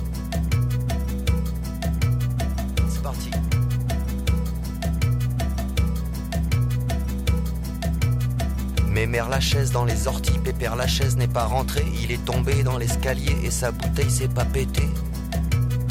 Pépère la chaise, Madame Satan, le sang va couler dans le caniveau. Pépère la chaise, Madame Cajot, femme de Roger qui avait 13 chiens. Un chien est mort, l'autre s'est pendu, y a plus d'amour dans les foyers, le sang va couler dans le caniveau. L'hiver est là qui monte les crocs. T'as beau t'appeler Oscar Tramort, te voilà tout seul comme un rameau. T'as beau t'appeler le grand Dédé, de la pas plus fier qu'un chat crevé. Le soleil dort loin de Gare du Nord, le soleil dort petit néon, dort sous les ponts, petit Lucien, petite pluie dans tes chaussettes. Petite pluie au fond des eaux, l'hiver est là qui monte les crocs. T'as beau t'appeler Oscar Tramort, te voilà tout seul comme un rameau. T'as beau t'appeler le grand Dédé, de la pas plus fier qu'un chat crevé. Pépère la chaise, Madame Satan, s'en va couler dans le caniveau. Pépère la chaise, Madame Cajot, femme de Roger qui avait 13 chiens. Un chien est mort, l'autre s'est pendu, y a plus d'amour dans les foyers, le sang va couler dans le caniveau, l'hiver est là qui monte les crocs. T'as beau t'appeler Oscar Tramort, te v'là tout seul comme un rameau. T'as beau t'appeler le grand Dédé, te v'là pas plus fier qu'un chat crevé. Le soleil dort loin de Gare du Nord, le soleil dort petit néon. Le soleil dort loin de Gare du Nord, le soleil dort petit néon. Dors sous les ponts, petit Lucien, petite pluie dans tes chaussettes. Petite pluie au fond des eaux, l'hiver est là qui monte les crocs. Dors sous les ponts, petit Lucien, petite pluie dans tes chaussettes. Petite pluie au fond des eaux, l'hiver est là qui monte les crocs. Le soleil dort loin de Gare du Nord, le soleil dort petit néon. Le soleil dort loin de Gare du Nord, le soleil dort petit néon.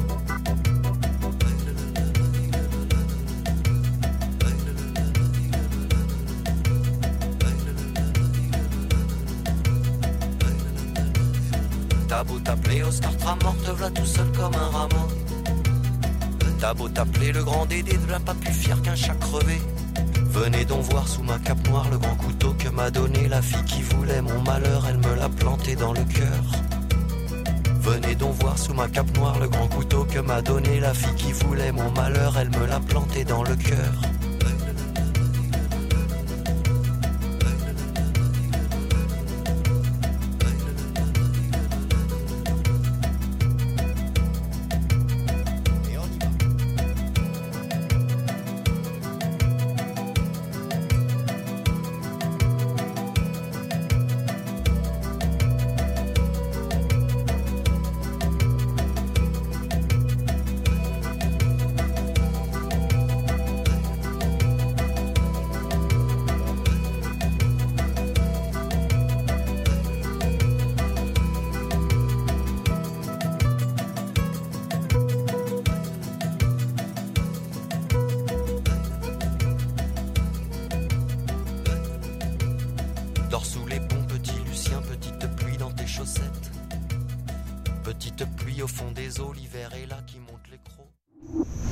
Primer movimiento. Hacemos comunidad con tus postales sonoras. Envíalas a primermovimientounam.gmail.com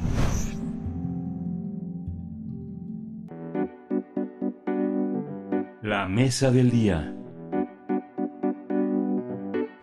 Héctor García Cobo nació en la Ciudad de México en 1923 y murió en junio de 2012. Es conocido por una extensa obra fotográfica que retrata la vida en el México de mediados del siglo XX. El artista mexicano fue llamado por Carlos Monsiváis como el fotógrafo de la ciudad. García Cobo fue reportero gráfico y fotoreportero que trabajó para distintas publicaciones como Mañana, Siempre, Revista de América, Time, Life, Cruceros, Novedades, Excelsior, entre otras. En tres ocasiones recibió el Premio Nacional de Periodismo en los años 1958, 1968 y 1979. También el Premio Nacional de Ciencias y Artes, ya en este siglo, en 2002, y ingresó a la Academia de Artes en 2005, entre otras importantes distinciones y reconocimientos. En el año 2013 recibió en homenaje póstumo la medalla al mérito artístico entregada por la Asamblea Legislativa del Distrito Federal. La Secretaría de Cultura Federal, en conjunto con la Secretaría de Cultura de la Ciudad de México y la Fundación María y Héctor García, conmemoraron este año el centenario del natalicio del fotógrafo Héctor García Cobo. Así que el público podrá conocer la obra del fotógrafo de la ciudad con exposiciones en diversos museos y recintos culturales de la capital del país. Pues vamos a hacer un análisis del legado del fotógrafo mexicano Héctor García y nos acompaña la doctora Laura González Flores. Ella es doctora en Bellas Artes por la Universidad de Barcelona, investigadora en el Instituto de Investigaciones Estéticas de la UNAM y una de nuestras grandes estudiosas de la imagen de la, de la imagen en México. Eh, Laura González Flores, bienvenida, buenos días. Eh, mm, buenos días, Miguel Ángel, Berenice, estoy muy contenta de estar con ustedes. Gracias, gracias igualmente, doctora González Flores, bienvenida a Primer Movimiento. Pues hablemos, hablemos de el legado, del, del legado, del peso de ese legado, de la mirada de un fotoperiodista como este que fue el fotógrafo de la ciudad, eh, Héctor, Héctor García. ¿Qué, ¿Qué nos puede comentar para abrir esta conversación? Bueno, cuando a mí me invitaron a participar en este homenaje, pensé dos cosas. La primera es que era muy importante rescatar del archivo las imágenes de Héctor García para nuevas generaciones y en segundo lugar que la interpretación de esas fotografías también la hiciéramos en conjunción con esas nuevas generaciones porque muchos de nosotros tenemos las imágenes de Héctor García en la memoria, pero no los más jóvenes. Entonces, el proyecto integró esta voluntad de llevar todo un archivo, el valor de todo un archivo a esas generaciones que les tocará custodiarlo, ¿no? En el futuro. Hay una hay una mirada eh, a pesar de que bueno y, lo mismo lo, lo señalas tú Laura que María Sánchez, es su, su, su, su, esposa, su compañera, su fotógrafa de cabecera, lo organizó siempre el archivo. Sin embargo, la vida de ellos yo creo que rebasó en mucho una posibilidad imaginaria de organizar el archivo. Ahora, bajo tu mirada, tiene una organización muy, muy, muy interesante por temas, entradas y salidas, umbrales, tiempos que concurren, una, mirada académica, pero también ensayística. Cuéntanos un poco cómo, con qué te encontraste, cómo, cómo hay que observar ese enorme laberinto tan, tan, tan jugoso, tan extraordinario de Héctor García. Bueno, pensemos que ese legado comprende por lo menos un millón de imágenes. Entonces, ¿cómo abordar ese universo, ese cosmos enorme eh, de trabajo realizado por García a lo largo de, pues, medio siglo, ¿no? Del, del siglo XX. Decidí la, escoger una ventana para acortar eh, y definir nuestra mirada, que fue la de la ciudad, y como ustedes bien dijeron, eh, Carlos Monsiváis llamó a Héctor el fotógrafo de la ciudad, porque dedicó una buena parte de su trabajo, de sus energías, a retratar esa ciudad en la que nació, que conoció pateando la ciudad. Eh, de niño su madre le puso pata de perro y ese es el nombre de uno de los libros más importantes de Héctor García. Eh, y entonces elegimos patear la ciudad visualmente con él a través de una mirada renovada sacando del archivo algunas imágenes que no fueran necesariamente las, las más conocidas. Entonces el proyecto comprendió eh, investigar el archivo, meternos en el archivo, digitalizarlo para poder verlo, comentarlo en grupo y luego elegimos el conjunto de fotos que conformarían pues la base de cuatro de las ocho exposiciones que eh, bueno que están ahora a la vista. Doctora, eh, ¿a cargo de qué institución se, se encuentra este, este archivo? Bueno, el archivo está custodiado por la Fundación María y Héctor García eh, y coordinado por el hijo de Héctor García, Héctor García hijo, que también es fotógrafo y que fue de veras una, un personaje instrumental con una simpatía muy parecida a la de su padre, una energía incombustible que convenció a tantas instituciones para, para realizar este esfuerzo magnífico, ¿no? Mm, sí, por supuesto. Sí, hay Laura también una, una, una capacidad para observar de un periodo el que has, el que has estudiado con, con, con, muchos fotógrafos, te has dedicado a analizar la fotografía mexicana contemporánea y como un modelo, como lo has escrito, como un modelo para armar. ¿Cómo conjuntar todo lo que hay en el aspecto técnico con el aspecto puramente de la mirada? Porque finalmente eh, Héctor en los lugares donde trabajó en la primera mitad, en la, en la, segunda mitad del siglo XX, trabajó muchísimo con el revelado, ¿no? con toda la exposición, una fotografía que se toma después de la primera fotografía, un, una, un constante trabajo que me imagino que te habrás encontrado muchísimo en los archivos de el papel contra el negativo, contra la foto publicada, ¿no? Digamos que hay muchos universos entre los que una mirada como la tuya tiene que, que debatirse, ¿no? Bueno, entonces ahí tomamos una decisión, que es compartir con el público el encuadre completo de esas imágenes tomadas, muchas de ellas en los 50 y principios de los 60, que estaban en un formato de 120 que ahora casi desconocemos, que eran negativos de 6 por 6 centímetros y que eran cuadrados y que a la hora de pasar esos negativos a la prensa se editaban en formato rectangular, vertical o horizontal. Entonces, lo que el público podrá ver en estas exposiciones es el encuadre entero de Héctor García y entonces podrá apreciar cómo él previsualizaba eh, la mayor riqueza en su encuadre para después poder editarlo de distintas maneras. Entonces, Creo que es un ejercicio muy interesante de archivo, no es necesariamente como él hubiera impreso eh, las fotografías. Además hicimos algo que él no tuvo tiempo de hacer o no pudo hacer, que es eh, dedicar el cuidado para digitalizar, para imprimir las cosas en una calidad de exposición, ¿no? Como de, de, fotografía de autor, cuando él estaba con la prisa de la entrega de las fotos todos los días y imprimía las fotos pues lo más rápido posible. Entonces, digamos que este trabajo que estamos haciendo es diferente al que él hacía, pero tiende a, a buscar la complejidad y la riqueza de esas fotos.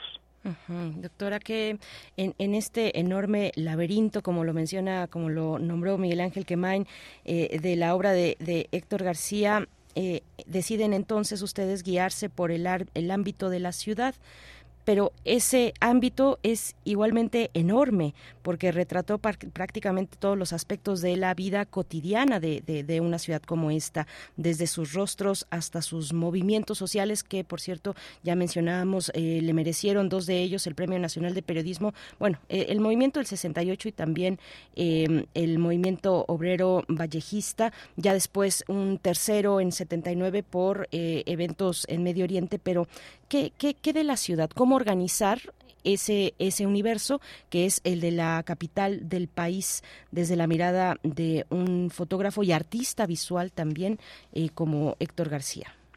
Bueno, ahí tendría que explicar mi propia perspectiva como curadora, que es la de intentar escuchar lo que dicen las fotos y es un, una manera un poco rara de decir que uno a veces tiene que detener su juicio para realmente ver lo que está ahí delante y tratar de sentir qué es lo que esas imágenes dicen.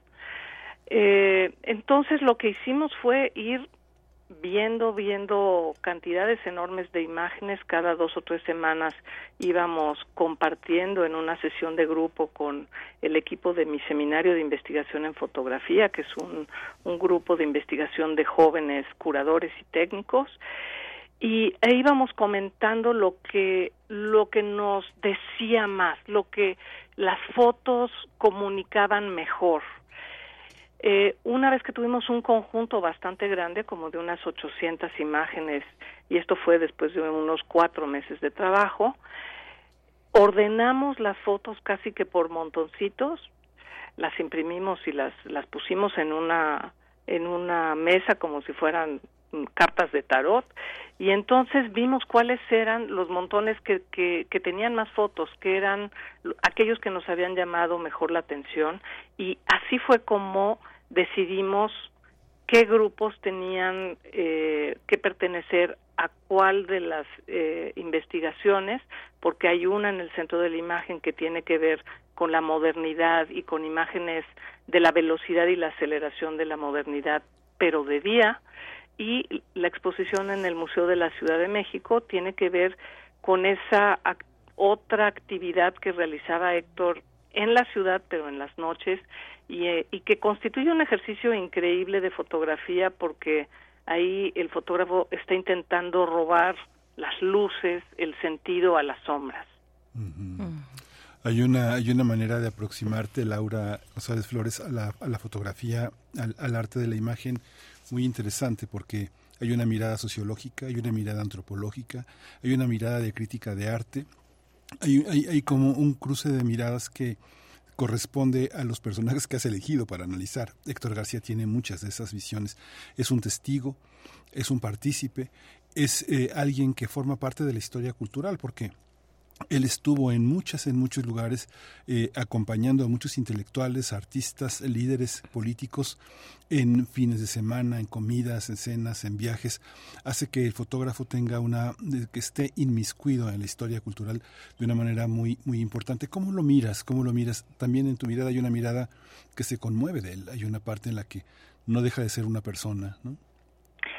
Bueno, diríamos que Héctor García es un personaje clave que nos permite entender algo de México, de un México muy desigual, ¿no? Porque él nació en la Candelaria de los Patos, eh, vivió de niño en la calle, trabajó desde muy pequeño en la calle, estuvo en un reformatorio de adolescente y fue justamente el director de este reformatorio de adolescentes en Tlalpan quien le dio una cámara y le dio la oportunidad de convertirse en, en quien fue, en el personaje que fue un personaje con un pensar sintiente increíble, con una inteligencia y una sensibilidad mezcladas, una agilidad, justamente para registrar esa, esos dos Méxicos eh, que vemos todos los días, ¿no? El México de los privilegios, este, el México moderno, el México acelerado y es uno de los pa 14 países más ricos del mundo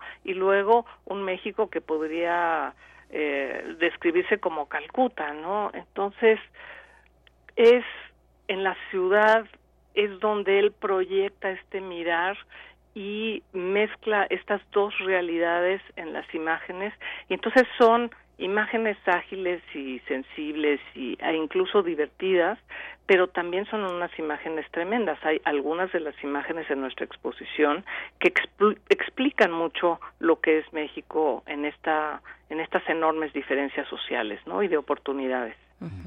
Decía del el barrio de, de, la Candelaria de los Patos, eh, que su, su, barrio natal, que el mundo, que era el mundo de los olvidados y algo más. Pero en contraste, y esto que menciona Miguel Ángel, eh, esta cercanía con el mundo intelectual, con el mundo artístico también, le llevó a hacer retratos de celebridades como eh, de Frida Kahlo, de Diego Rivera, de Juan de la, de la Cabada, que también era su amigo, Carlos Monsiváis, eh, José Clemente Orozco. ¿Qué, ¿Qué decir de esa parte también del retrato de, de, de personalidades y celebridades de, de, del arte, de la intelectualidad en ese México del siglo pasado, de, de, la segunda mitad del siglo del siglo pasado. Bueno, aquí tengo que decir que no privilegié ese uh -huh. tipo de retratos de los que tú hablas en la exposición. Esos retratos están en otra exposición en Laboratorio Mexicano de Imágenes. Uh -huh. A mí lo que me gustó trabajar y esto fue en las rejas abiertas del bosque de Chapultepec, fue la conciencia de inclusión de Héctor García de toda esta diversidad de personajes, de clases, de edades, eh, de géneros, de oficios que están en el espacio público de la ciudad y que lo comparten con los mismos derechos. Entonces, en la exposición que desgraciadamente ya esa exposición ya ya terminó, estuvo en septiembre y octubre en las rejas de Chapultepec, hicimos como una lectura cinematográfica, no de, de todos los personajes que caminan en la ciudad y que están en las fotos de García. Y ahí me parece que en esa exposición se pudo ver una conciencia profundamente democrática del espacio público. Entonces, ahí eran unos retratos, pero no retratos de los famosos, sino retratos de, de los famosos que somos todos los que caminamos en la ciudad.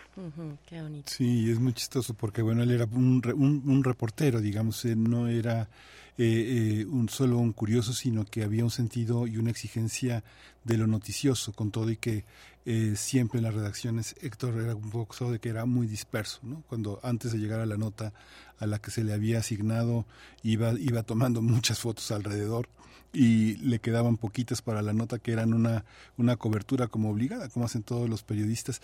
Esa parte de la relación, eh, de ese acompañamiento, Laura, que tuvo siempre de María Sánchez, de María García, como la, como se le conoce por todos.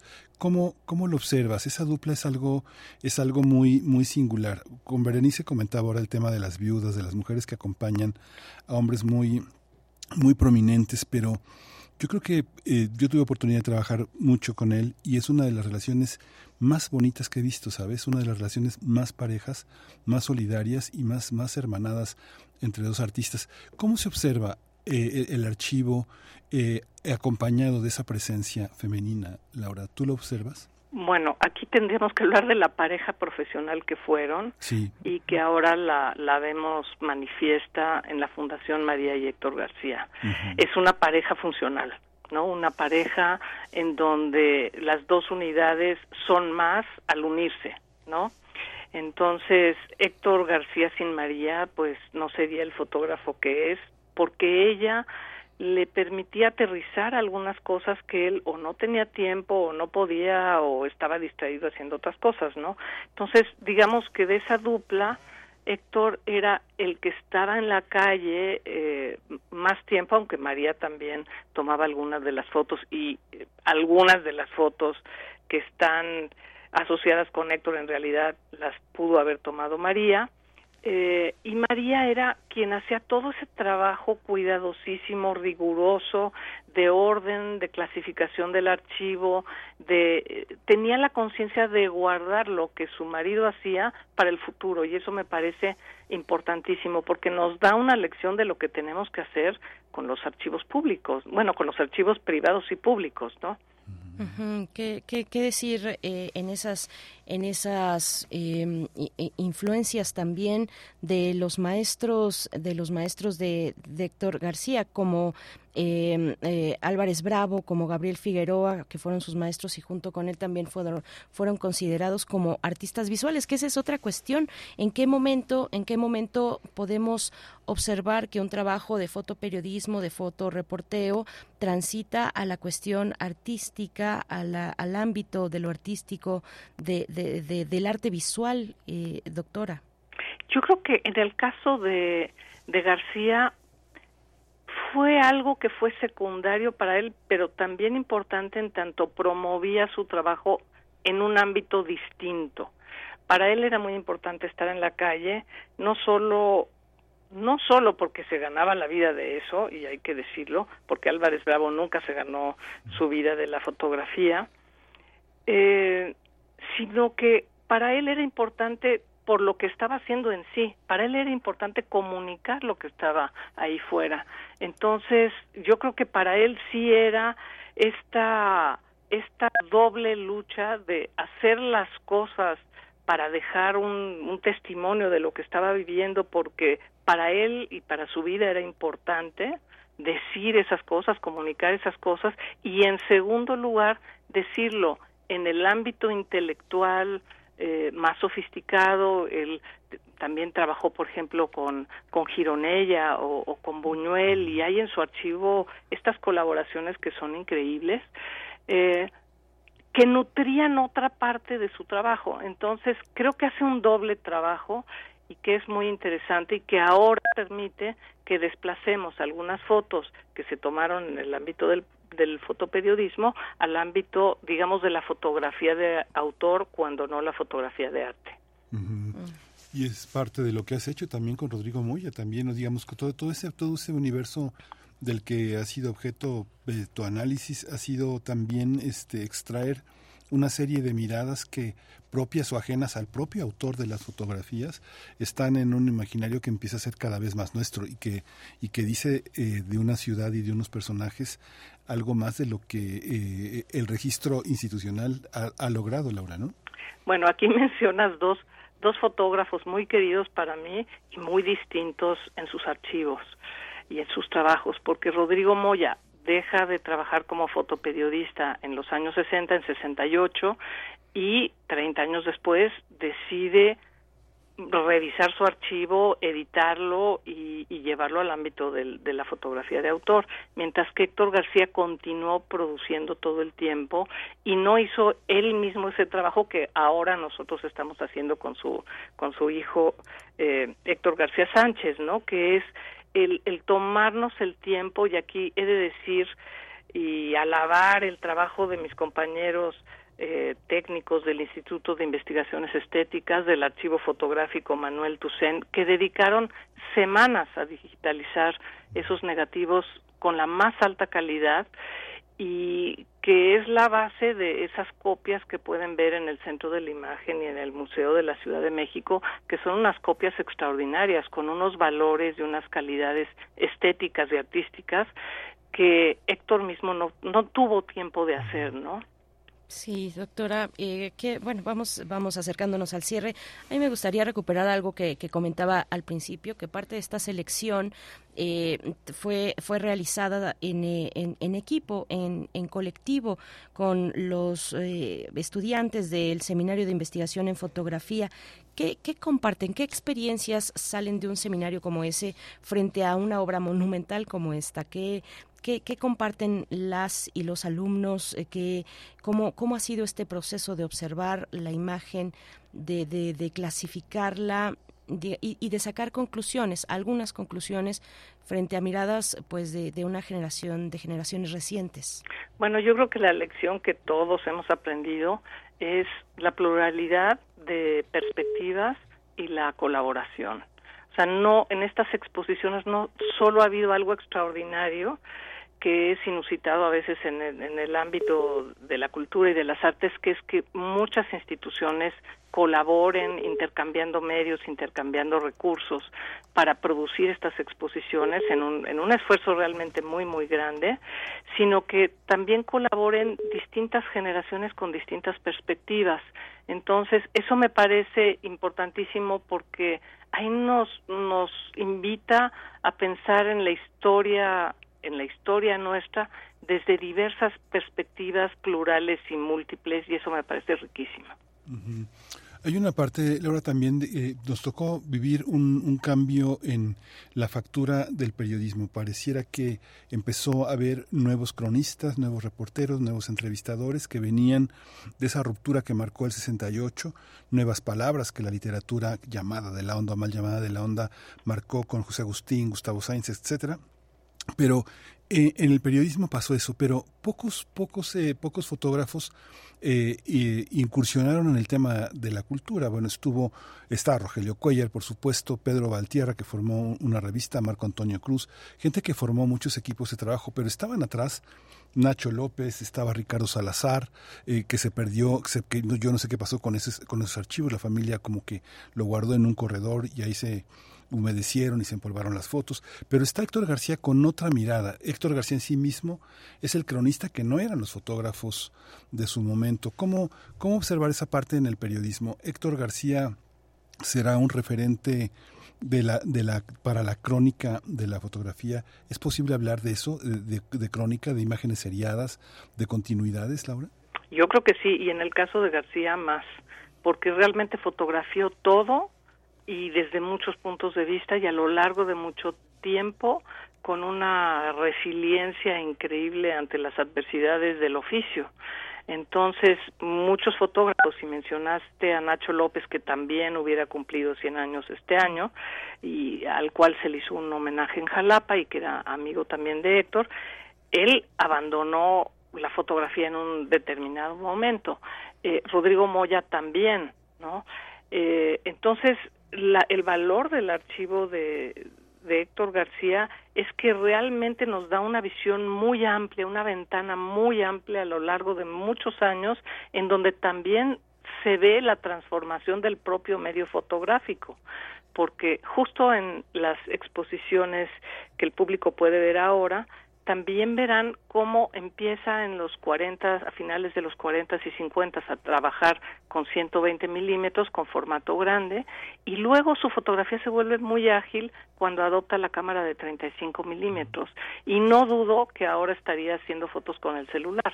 Entonces, creo que eh, eso es lo que nos da la posibilidad un archivo tan amplio. Entonces yo quisiera eh, quedarme no con la lección después de haber trabajado con estos archivos de que, de que todos aprendamos los mexicanos que si no cuidamos nuestros archivos no estamos cuidando nuestra identidad y nuestra historia y nuestra cultura.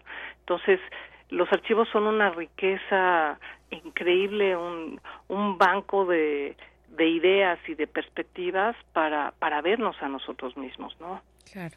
Doctora, eh, por último, ¿cuáles son esas exposiciones? Invitar a, la audiencia a que se acerque el día de mañana. Hay una charla también eh, bajo su moderación. Eh, participa Gabriela González Reyes, Raquel Navarro, Norma Rivera. Mañana a las 19 horas en Centro de la Imagen, allí en Plaza de la Ciudadela, en el Centro Histórico.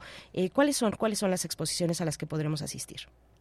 bueno, en el centro de la imagen está la exposición Ciudad Vorágina, que es esta parte de la fotografía diurna de García.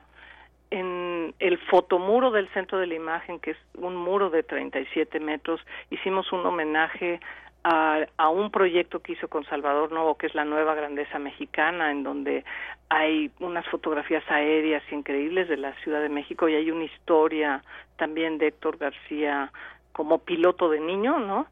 Este y en el Museo de la Ciudad de México Ciudad Espectro que es esa ese tránsito del día a la noche, ¿no? De la luz artificial de los aparadores, los umbrales, hasta la noche y esa vida nocturna que también fotografió García también. Ahí hay un, un retrato espléndido de Tongolele que realmente es una maravilla. Pues doctora Laura González Flores, muchas gracias por toda esta, por compartirnos esta, esta gran labor que ha hecho durante muchos años y que ahora pues hace visible a nuestros mejores artistas. Muchísimas gracias, pues la seguimos con mucho, con mucho afecto. Muchas gracias. Muchas gracias Berenice, muchas gracias Miguel Ángel y bienvenidos todos mañana al Centro de la Imagen. Gracias. Gracias. Hasta pronto. Gracias, doctora Laura mm, González Flores. Mañana, mañana una charla va a estar moderando la doctora González Flores, eh, Héctor García en sus libros. Así se titula. Mañana a las 19 horas. La entrada es libre, un cupo de 70 personas en Centro de la Imagen, en la Plaza de la Ciudadela, en el Centro Histórico de la Ciudad de México. Vamos a hacer una pausa musical. Son las 9 con 46 minutos. Seguimos con las óperas de Puccini. Eh, uf, de Madame Butterfly Fly, eh, pues es el inicio del segundo acto, el coro murmurante bajo la dirección de Heber von Karajan, la Orquesta Filarmónica de Viena.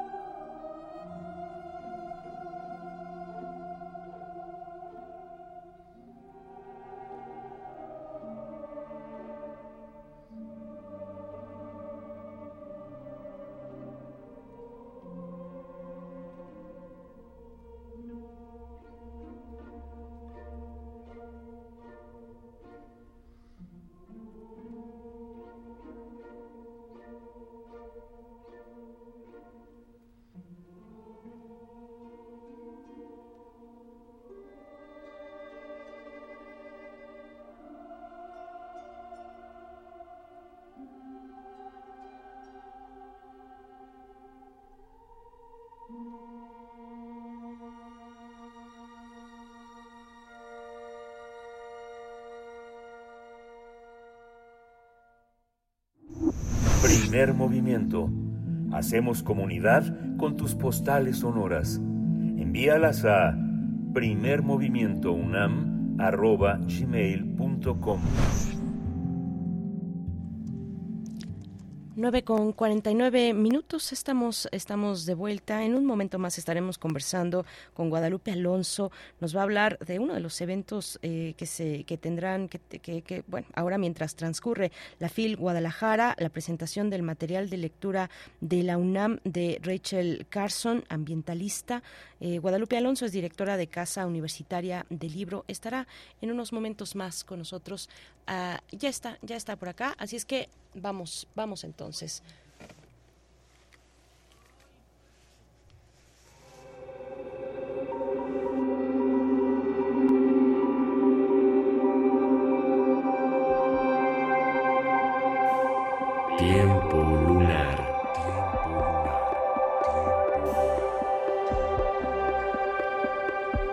Guadalupe Alonso, bienvenida como siempre a este espacio tuyo que compartes con la audiencia para hablar de literatura y ahora que está la FIL Guadalajara con tantos eventos, pues eh, eh, eh, hablar, conversar sobre una presentación del material de lectura de la UNAM de Rachel Carson. ¿Cómo estás, Guadalupe? Hola, Berenice, buenos días. Miguel Ángel, buenos días. Hola, Guadalupe, bienvenida.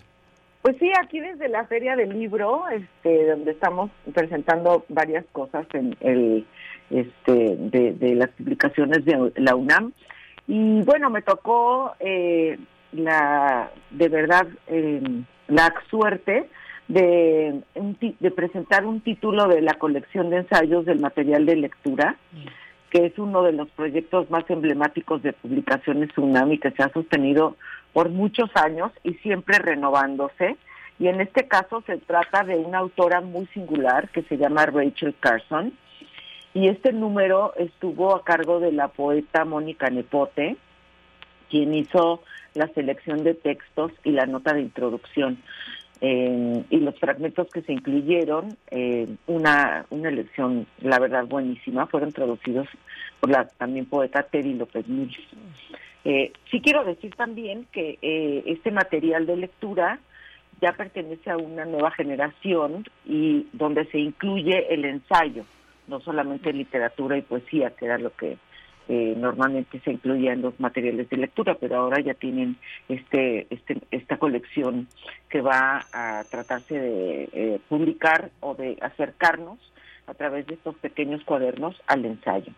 Entonces, bueno, Rachel Carson nació en 1907 en un pequeño poblado en Pensilvania, donde su familia tenía una granja muy grande de 26 hectáreas y creció en un ambiente de naturaleza rodeada de plantas y animales y recibió su primera educación a través de su madre, que era una mujer de gran cultura.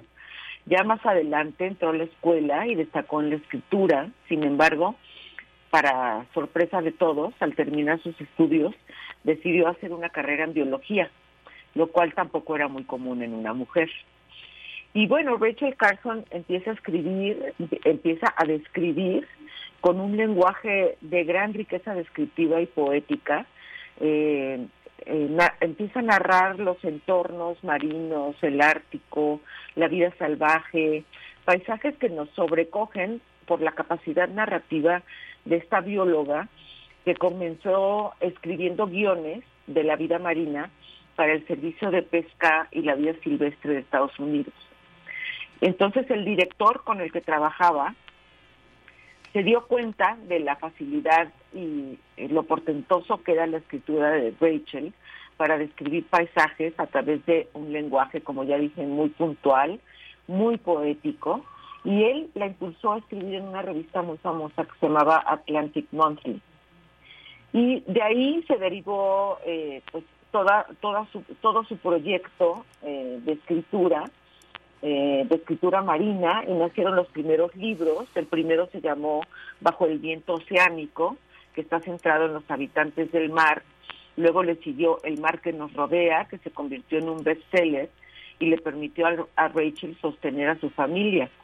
Después ella se hizo a la mar porque quiso conocer todo lo que pasaba en, a la mitad del mar y algo que estaba prohibido para una mujer porque eh, se decía que una mujer a bordo traía muy mala suerte pero ella logró que la admitieran y desde ahí reconstruyó la historia de los orígenes de la vida y de los pequeños organismos que la componen, que son de veras relatos fascinantes por la potencia con la que narra y quisiera aquí dar un brevísimo ejemplo eh, en un párrafo que les voy a leer de su cuaderno de campo eh, eh, que se titula Dunas. Dice así, Conocí la historia de esa tierra y ahí, bajo el viento y junto al oleaje que la había cincelado, recordé la trama. Agua y viento y arena fueron los constructores y solo las gaviotas y yo estuvimos ahí para atestiguar este acto de la creación.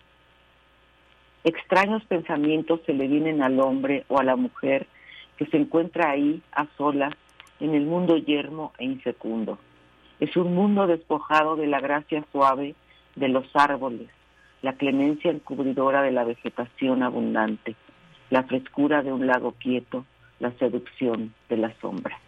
Y así en este tono ella eh, va escribiendo pues, todo lo que tiene que eh, describir de la naturaleza y realmente es fascinante leerla, pero quizá la mayor aportación de Carson fueron sus investigaciones sobre los efectos del DDT eh, de ahí uno de los libros paradigmáticos del ambientalismo que se titula La primavera silenciosa. Creo que es uno de los libros más, eh, más famosos de ella, ¿no? Y toda esta información forma parte de la introducción que hace Mónica Nepote a la vida y obra de Rachel Carson, de quien dice es un ejemplo de lo que puede provocar un libro, es decir, un cambio de paradigmas en la cultura ambiental.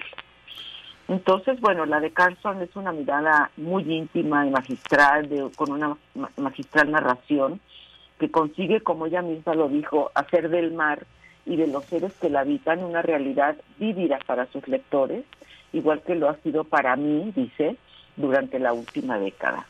Y bueno, este material de lectura incluye fragmentos del relato Encuentros Árticos, notas de su cuaderno de observación, donde, como bien dice Nepote, encontramos una voz que mezcla poesía y certeza científica. Incluye también la fábula con la que da inicio Primavera Silenciosa y a manera de colofón una carta escrita a su amiga Dorothy Freeman cuando el cáncer que posiblemente adquirió haciendo las investigaciones de pesticidas había avanzado ya hacia una etapa final. En esta carta, que conmueve muchísimo, rememora el ciclo de la existencia en el viaje de las mariposas monarcas como una metáfora de, lo que a ella le está pasando, ¿no? Entonces, pues eh, yo estoy muy emocionada con, con esto porque eh, me abrió un mundo que yo no conocía y lo quiero compartir para quien se interese por estos temas o quien quiera leer estos pasajes fascinantes de la naturaleza y la vida marina que no dejen de acercarse a la obra de Carson y lo puedan hacer a través de este material de lectura que es una introducción fascinante a su mundo con textos breves y como dije al principio en una espléndida traducción de la también poeta Teddy López Mill. Qué padre, qué interesante. Y es que justamente eh, Rachel Carson eh, abre en 1962 con La Primavera Silenciosa una larga, eh, una larga saga de colaboraciones sobre el DDT. Curiosamente, ese mismo año, Doris Lessing publica El Cuaderno Dorado, que va a ser una Biblia también del antibelicismo, de una lucha ambiental muy fuerte. Y esas, y esas indagaciones que en el mundo anglosajón fueron tan fuertes, llevaron a Hitchcock a pensar en el tema de los pájaros, porque justamente Rachel Carson lo que le preocupaba era que los pájaros iban a morir con el DDT, que iban a caer este como proyectiles de los árboles. Y a Hitchcock, la Hitchcock va más allá, porque no, no solo caen, no solo caen, sino que se alteran de tal manera que inundan toda la mente de ese momento, ¿no? Sí, sí, no, bueno, y fue, fue causó, vaya, un cataclisma en las eh, con, las personas que se dedicaban a la fábrica de estos pesticidas, ¿no? Sobre todo el DDT. Pero bueno, pues fue fue un gran hallazgo de ella y gracias a ella, pues eh, ahora, pues me imagino que ya no se usan esos pesticidas y eh, se tuvo que recurrir a otro tipo de elementos para, para esto, ¿no? Por supuesto, pues Guadalupe Alonso, gracias por compartirnos esta historia, este asombro que ahora ya también es parte de, de, nosotros en esta mañana y bueno, está ahí el material de lectura en esta sección de ensayo.